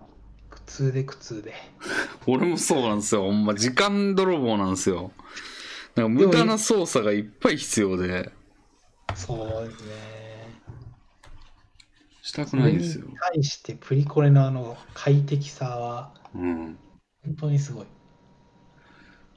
ディスガイアはねもうなんかスタミナがなくなってもやらなあかんことが結構あって、あうん、なんか何回でもできるやつがあるんでそれやっといた方が得なんでやらやっちゃうんですよねあなるほどあの減塩戦争はまあ僕が結構課金したってのもあるんですけど、うんなんかその集会芸なんですよねほうほうそうまあなんかあるクエストイベントクエストをうんクリアするとその武器のレシピがもらえてうんそのレシピを何枚も集めて、うん合成して強い武器を作ろうみたいなうんうん感じで進んでいくんですけど、うん実はそのレシピっていうか武器を作るのにうん結局何百種みたいなうんしなきゃいけなくてうんめちゃめちゃ周回を要求してくるんですよ。うんどまあ、ドロップするのがランダムなんで、うん。いやもうそれが辛くて辛くて。そうですね。もうその辺はほんま自動化してほしいですよね。そうなんですよねで。もそれ言い出したらね、なんかずっとそうなるんで、プリコネでさえなんかあのダンジョンめんどくさいなって時とかあるんで。ああ、わかりますわかります。うん。いや、まあなんか最初面白いですよね、やっぱり、ちょっとやって。で、なんかあ。まあ、1年、2年やってくると、まあ、その作業にも飽きてきて、うん。それの繰り返しかな。めんどくさいですね。なんかやっぱずっとソシャゲ真面目に続けられている人ってすごいですよね。うん。なんか途中で飽きちゃうんですよね。ん今ちょうどそのソシャゲイヤイヤ期みたいなのね、いやいやき 全てのソシャゲにログインするのがだるくなるっていう。ああ。俺一応ね、まだ連続ログインプリコネとえディースすごガいイアは、ディスガイアに関してはもうそろそろ365日連続ログインですね。あーそろそろ1年ですか。うん一日も欠かしてないですね。すごいな。だるいわ。いやでもなんか、うん。やめるとまあ確かに楽なんですけど、うん。何だったんだってなりますよね。あります ね。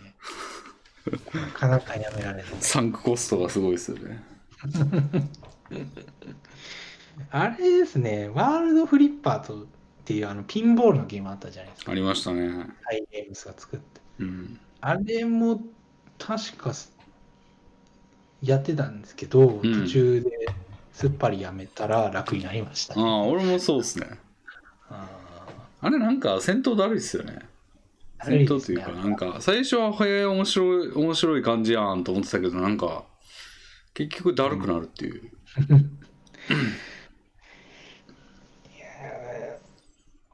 なんか、うんあれですね、難しいですよね、ソシャゲを続けていくのは。本当もにうやらなきゃいいんですけどねやらなきゃいいんですよ。ねてか、なんかやっぱ、義務感みたいなのなくして、 うんこう、うまく付き合っていけばいいと思うんですけど、まあそうですねなんかやっぱ毎日やんなきゃっていうのが、損しますからねあるんですよね。だからソシャゲってほんまだからスマホゲーってスマホってそんな長時間やんのに向いてないですよね向いてないですね。手疲れれるしコントローラー持ってなんか画面見てんのがやっぱ一番楽であまあ、あるいは寝転がってなんか顔の上にあの、ん画面のホルダーみたいなやつで固定してーうん。それでもスマホとかやとタッチしないといけないから手上げないといけないけどもスイッチみたいにこう、うんセあセパレートで持ててた左右をはい。で寝転がってやるのとか激烈楽ですよ確かに。でもあれ楽やけど画面が眩しいんだよななんか電気つけてると明かりが眩しいし電気消すと画面が眩しいんですよねパワープロとか俺それでやってたんですけど一時期ああ、はい。ちょっ iPhone とかね、あれですもんね、画面調整すぐできるし、なんか自動で画面の光量とかを調節してくれるから、まあ、うん目に優しい。まあでも言うて暗い時は部屋暗くしてる時はもう最低じゃないと眩しいですよそうですね。最低でも眩しい時やろ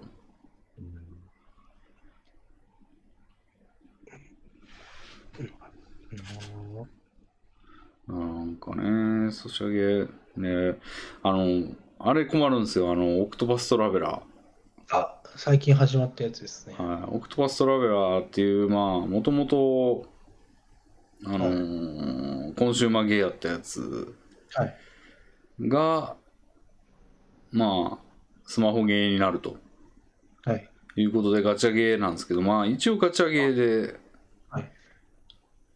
まあ一人でやる基本一人でやって使えるキャラクターをなんか一人で勝手にガチャ引くみたいな感じでうん。ソーシャル性は全然ないんですけどはい。まあそれもねなんか別にやりたくないっていうかそのあなんかキャラがガチャやからあ。はい。そのこっち側の物語が全然その受け答えとかそのストーリー進めてってもこっち側が全然喋んないというかうんうん。で向こうもこっち側のキャラクターを前提に喋らないからなんか勝手にやってるのを見てるって感じなんですよねああ、なるほど。なんか悪いやつが悪いことしてるのを見てるみたいなでなんかそいつらを倒そうとしてるやつを見てるみたいなあそれをちょっょっと助けはするけどと、うんメインは向こうみたいな感じでなんかあんまり身が入んないんですよねもともとオクトパストラベラーってなんか8人のまあオクトパスなんで8人の旅人たちがそのそれぞれのすなんか自分の目的とかをやっていく、まあ、群像劇みたいな感じなんですけどそれがまあなんか絡んだりお互い絡み合ったりとかまあ一応その一人の人まあそれぞれ8人ごとに全員話があってそれがまあなんか5段階ぐらいあって確かだから誰々の1段階目の話とかでそれクリアしたら2段階目ができてみたいなやつやかららそいつは絶対出てくるんですよ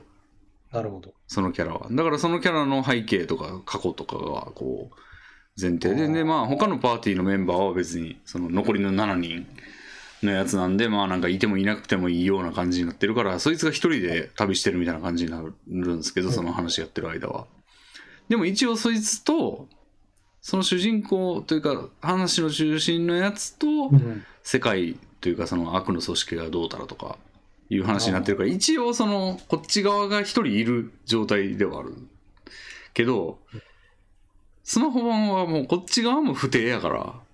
そうです向こう側だけの話になるんですよね敵側というかああだからなんかね物足りないんですよねうんで一応そのガチャで出たキャラのストーリーっていうのもあるんですけど一応傍流だって出出ないかもしれないからうんガチャで。だから、なんか、キャラクター、キャラソンみたいなもんですね。キャラソンの CD みたいなもん ですよ。うん、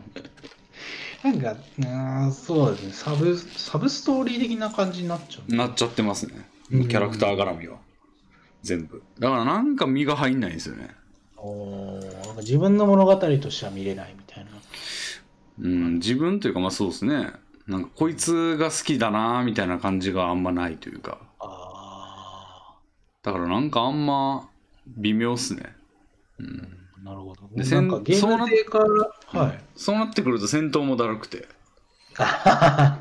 うん戦戦闘とかはゲーム性とかあったりするんあのそれは初代と結構似てて、はいまあ弱点の武器で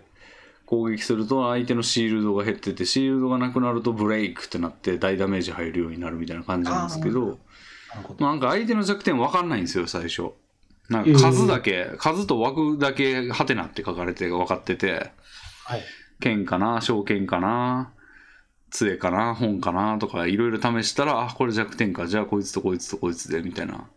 ああ、感じをやったりなんか弱点見抜く技とか使ったりとかうんしながら見抜いてそればっかで攻撃してブレイク入れてみたいななるほど。感じやけどなんかだるいんですよねそれが、あうんあ、あれです。うん、なんかあんま身が入んないんですよね前は楽しんでたんですけどそのうん一人のキャラをずっと育てるてるというかその8人しかいないんでああ、はい。 8人の中のまあお気に入りパーティーで行くんやけどなんかガチャで増えたりしたらまた話変わってくるみたいな 確かにそうです。育て直しかとかうんめんどくさいんですよねなんか永久に続きますからね、もうずっと。なんかそいつを育て続けていいのかみたいな感じもあってその星4じゃないと星5じゃないと育てる意味なくねみたいなああわかります、それは。うんはい。その辺が身が入んないんですよね、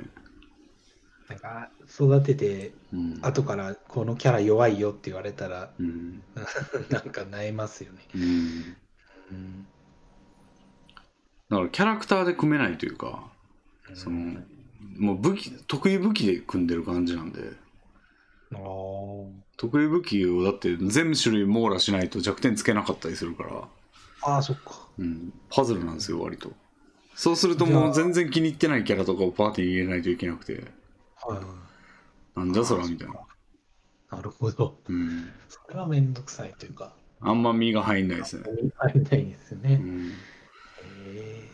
それは悩み、悩みというか問題点ですね。ーでもあれですか、ソーシャルゲーム、ソーシャル性がないとなると、自分でこう、自由に進めたりとかでき、自由な時間に自由に進められるっていうのは、まあそうですね。でも一応ログインボーナスじゃないな。ああの、ミッション、デイリーミッションとかありますね。3回敵を倒すとか。うんもう全然やってないですね。うんそうですね。僕も原神あ最近始めましたけど、はまあ、あれも一応ログインボーナスと、い。はあと、デイリーミッションがあるんですけど、い。はい。最初真面目にやってたんですけど、もう最近だるくなっちゃって、あややらなくなっちゃいました、あ。あ今を。あ。もう俺全然やってないですわ、あれ。若干酔うってのもあるし。ああ、酔いがある人は結構厳しいですもんね、あれは。うん。なんか行けない地域あるでしょ、あれ。ありますね、はい。ここはまだ行けないから引き返そうみたいな感じで。はい。あれでなんか、あれ行こうと思ってたのに行けないじゃんってなってなえるとか。あの、配信見てたんですけど、あれ、あ配信はあの後で見たんですけど、はい。あれはイベントを進めるといけるようになります。あ、なるほどね。なんかコメントで誰も言ってなくて、 うんあそうそうじゃないんだよみたいな感じで、うん結構もどかしかったんですけど、あのあ後から見たんで、アーカイブで見たんで。あ、なるほど。はいまあでもあ、あとまあ、いけないというか、作られてない外の世界はいけない、もちろんいけないですけど、うん。まあでもあれなんかすごいらしいですね。なんか開発規模が。最近になってるの見たんですけど、あー。うん。なんか110億円規模でうん。 500人体制とか、うん。あれで。いやー、金かかってますね。金かかってますね。うん。普通のゲームってどれ、何人ぐらい作るんですかね。まあ、規模にもよるけど、まあ50人とかじゃないですか、せいぜい。ああ、じゃあ10分の1か。普通のソシャゲとか、まあ、開発期間やったらまあそこそこ言いますけど、うんもう運用始まったらまあもう10人とかへー5人と。かほうほうでやったりするもんですよあーじゃあ500人って相当すごいですね。 500人はすごいですねへーまあ開発バリバリやってるんでしょうねあ新規開発をーですかね。まあだってマップとかねイベントとかどんどああ、そうん拡張していくやろうからはい、結構でもあれなんですよ、ペース、イベント追加ペースが1ヶ月、2ヶ月かなんかに1回とか、うんうん大型アップデートがそれぐらいで。うんうん、ようやりますよねみんなスマホでできるんかあれいやできるんかってできるけど一応できますけど、やりづらすぎませんあれやってる人はあんまりいないと思いますね。うんはい、やりづらいですよね俺もスマホリセマラするときに両方でやろうと思ってやったけどスマホが操作しづらすぎてやばかったですいやー、無理です、無理です、あれは。うん、僕は PC 版でやってますね。うん、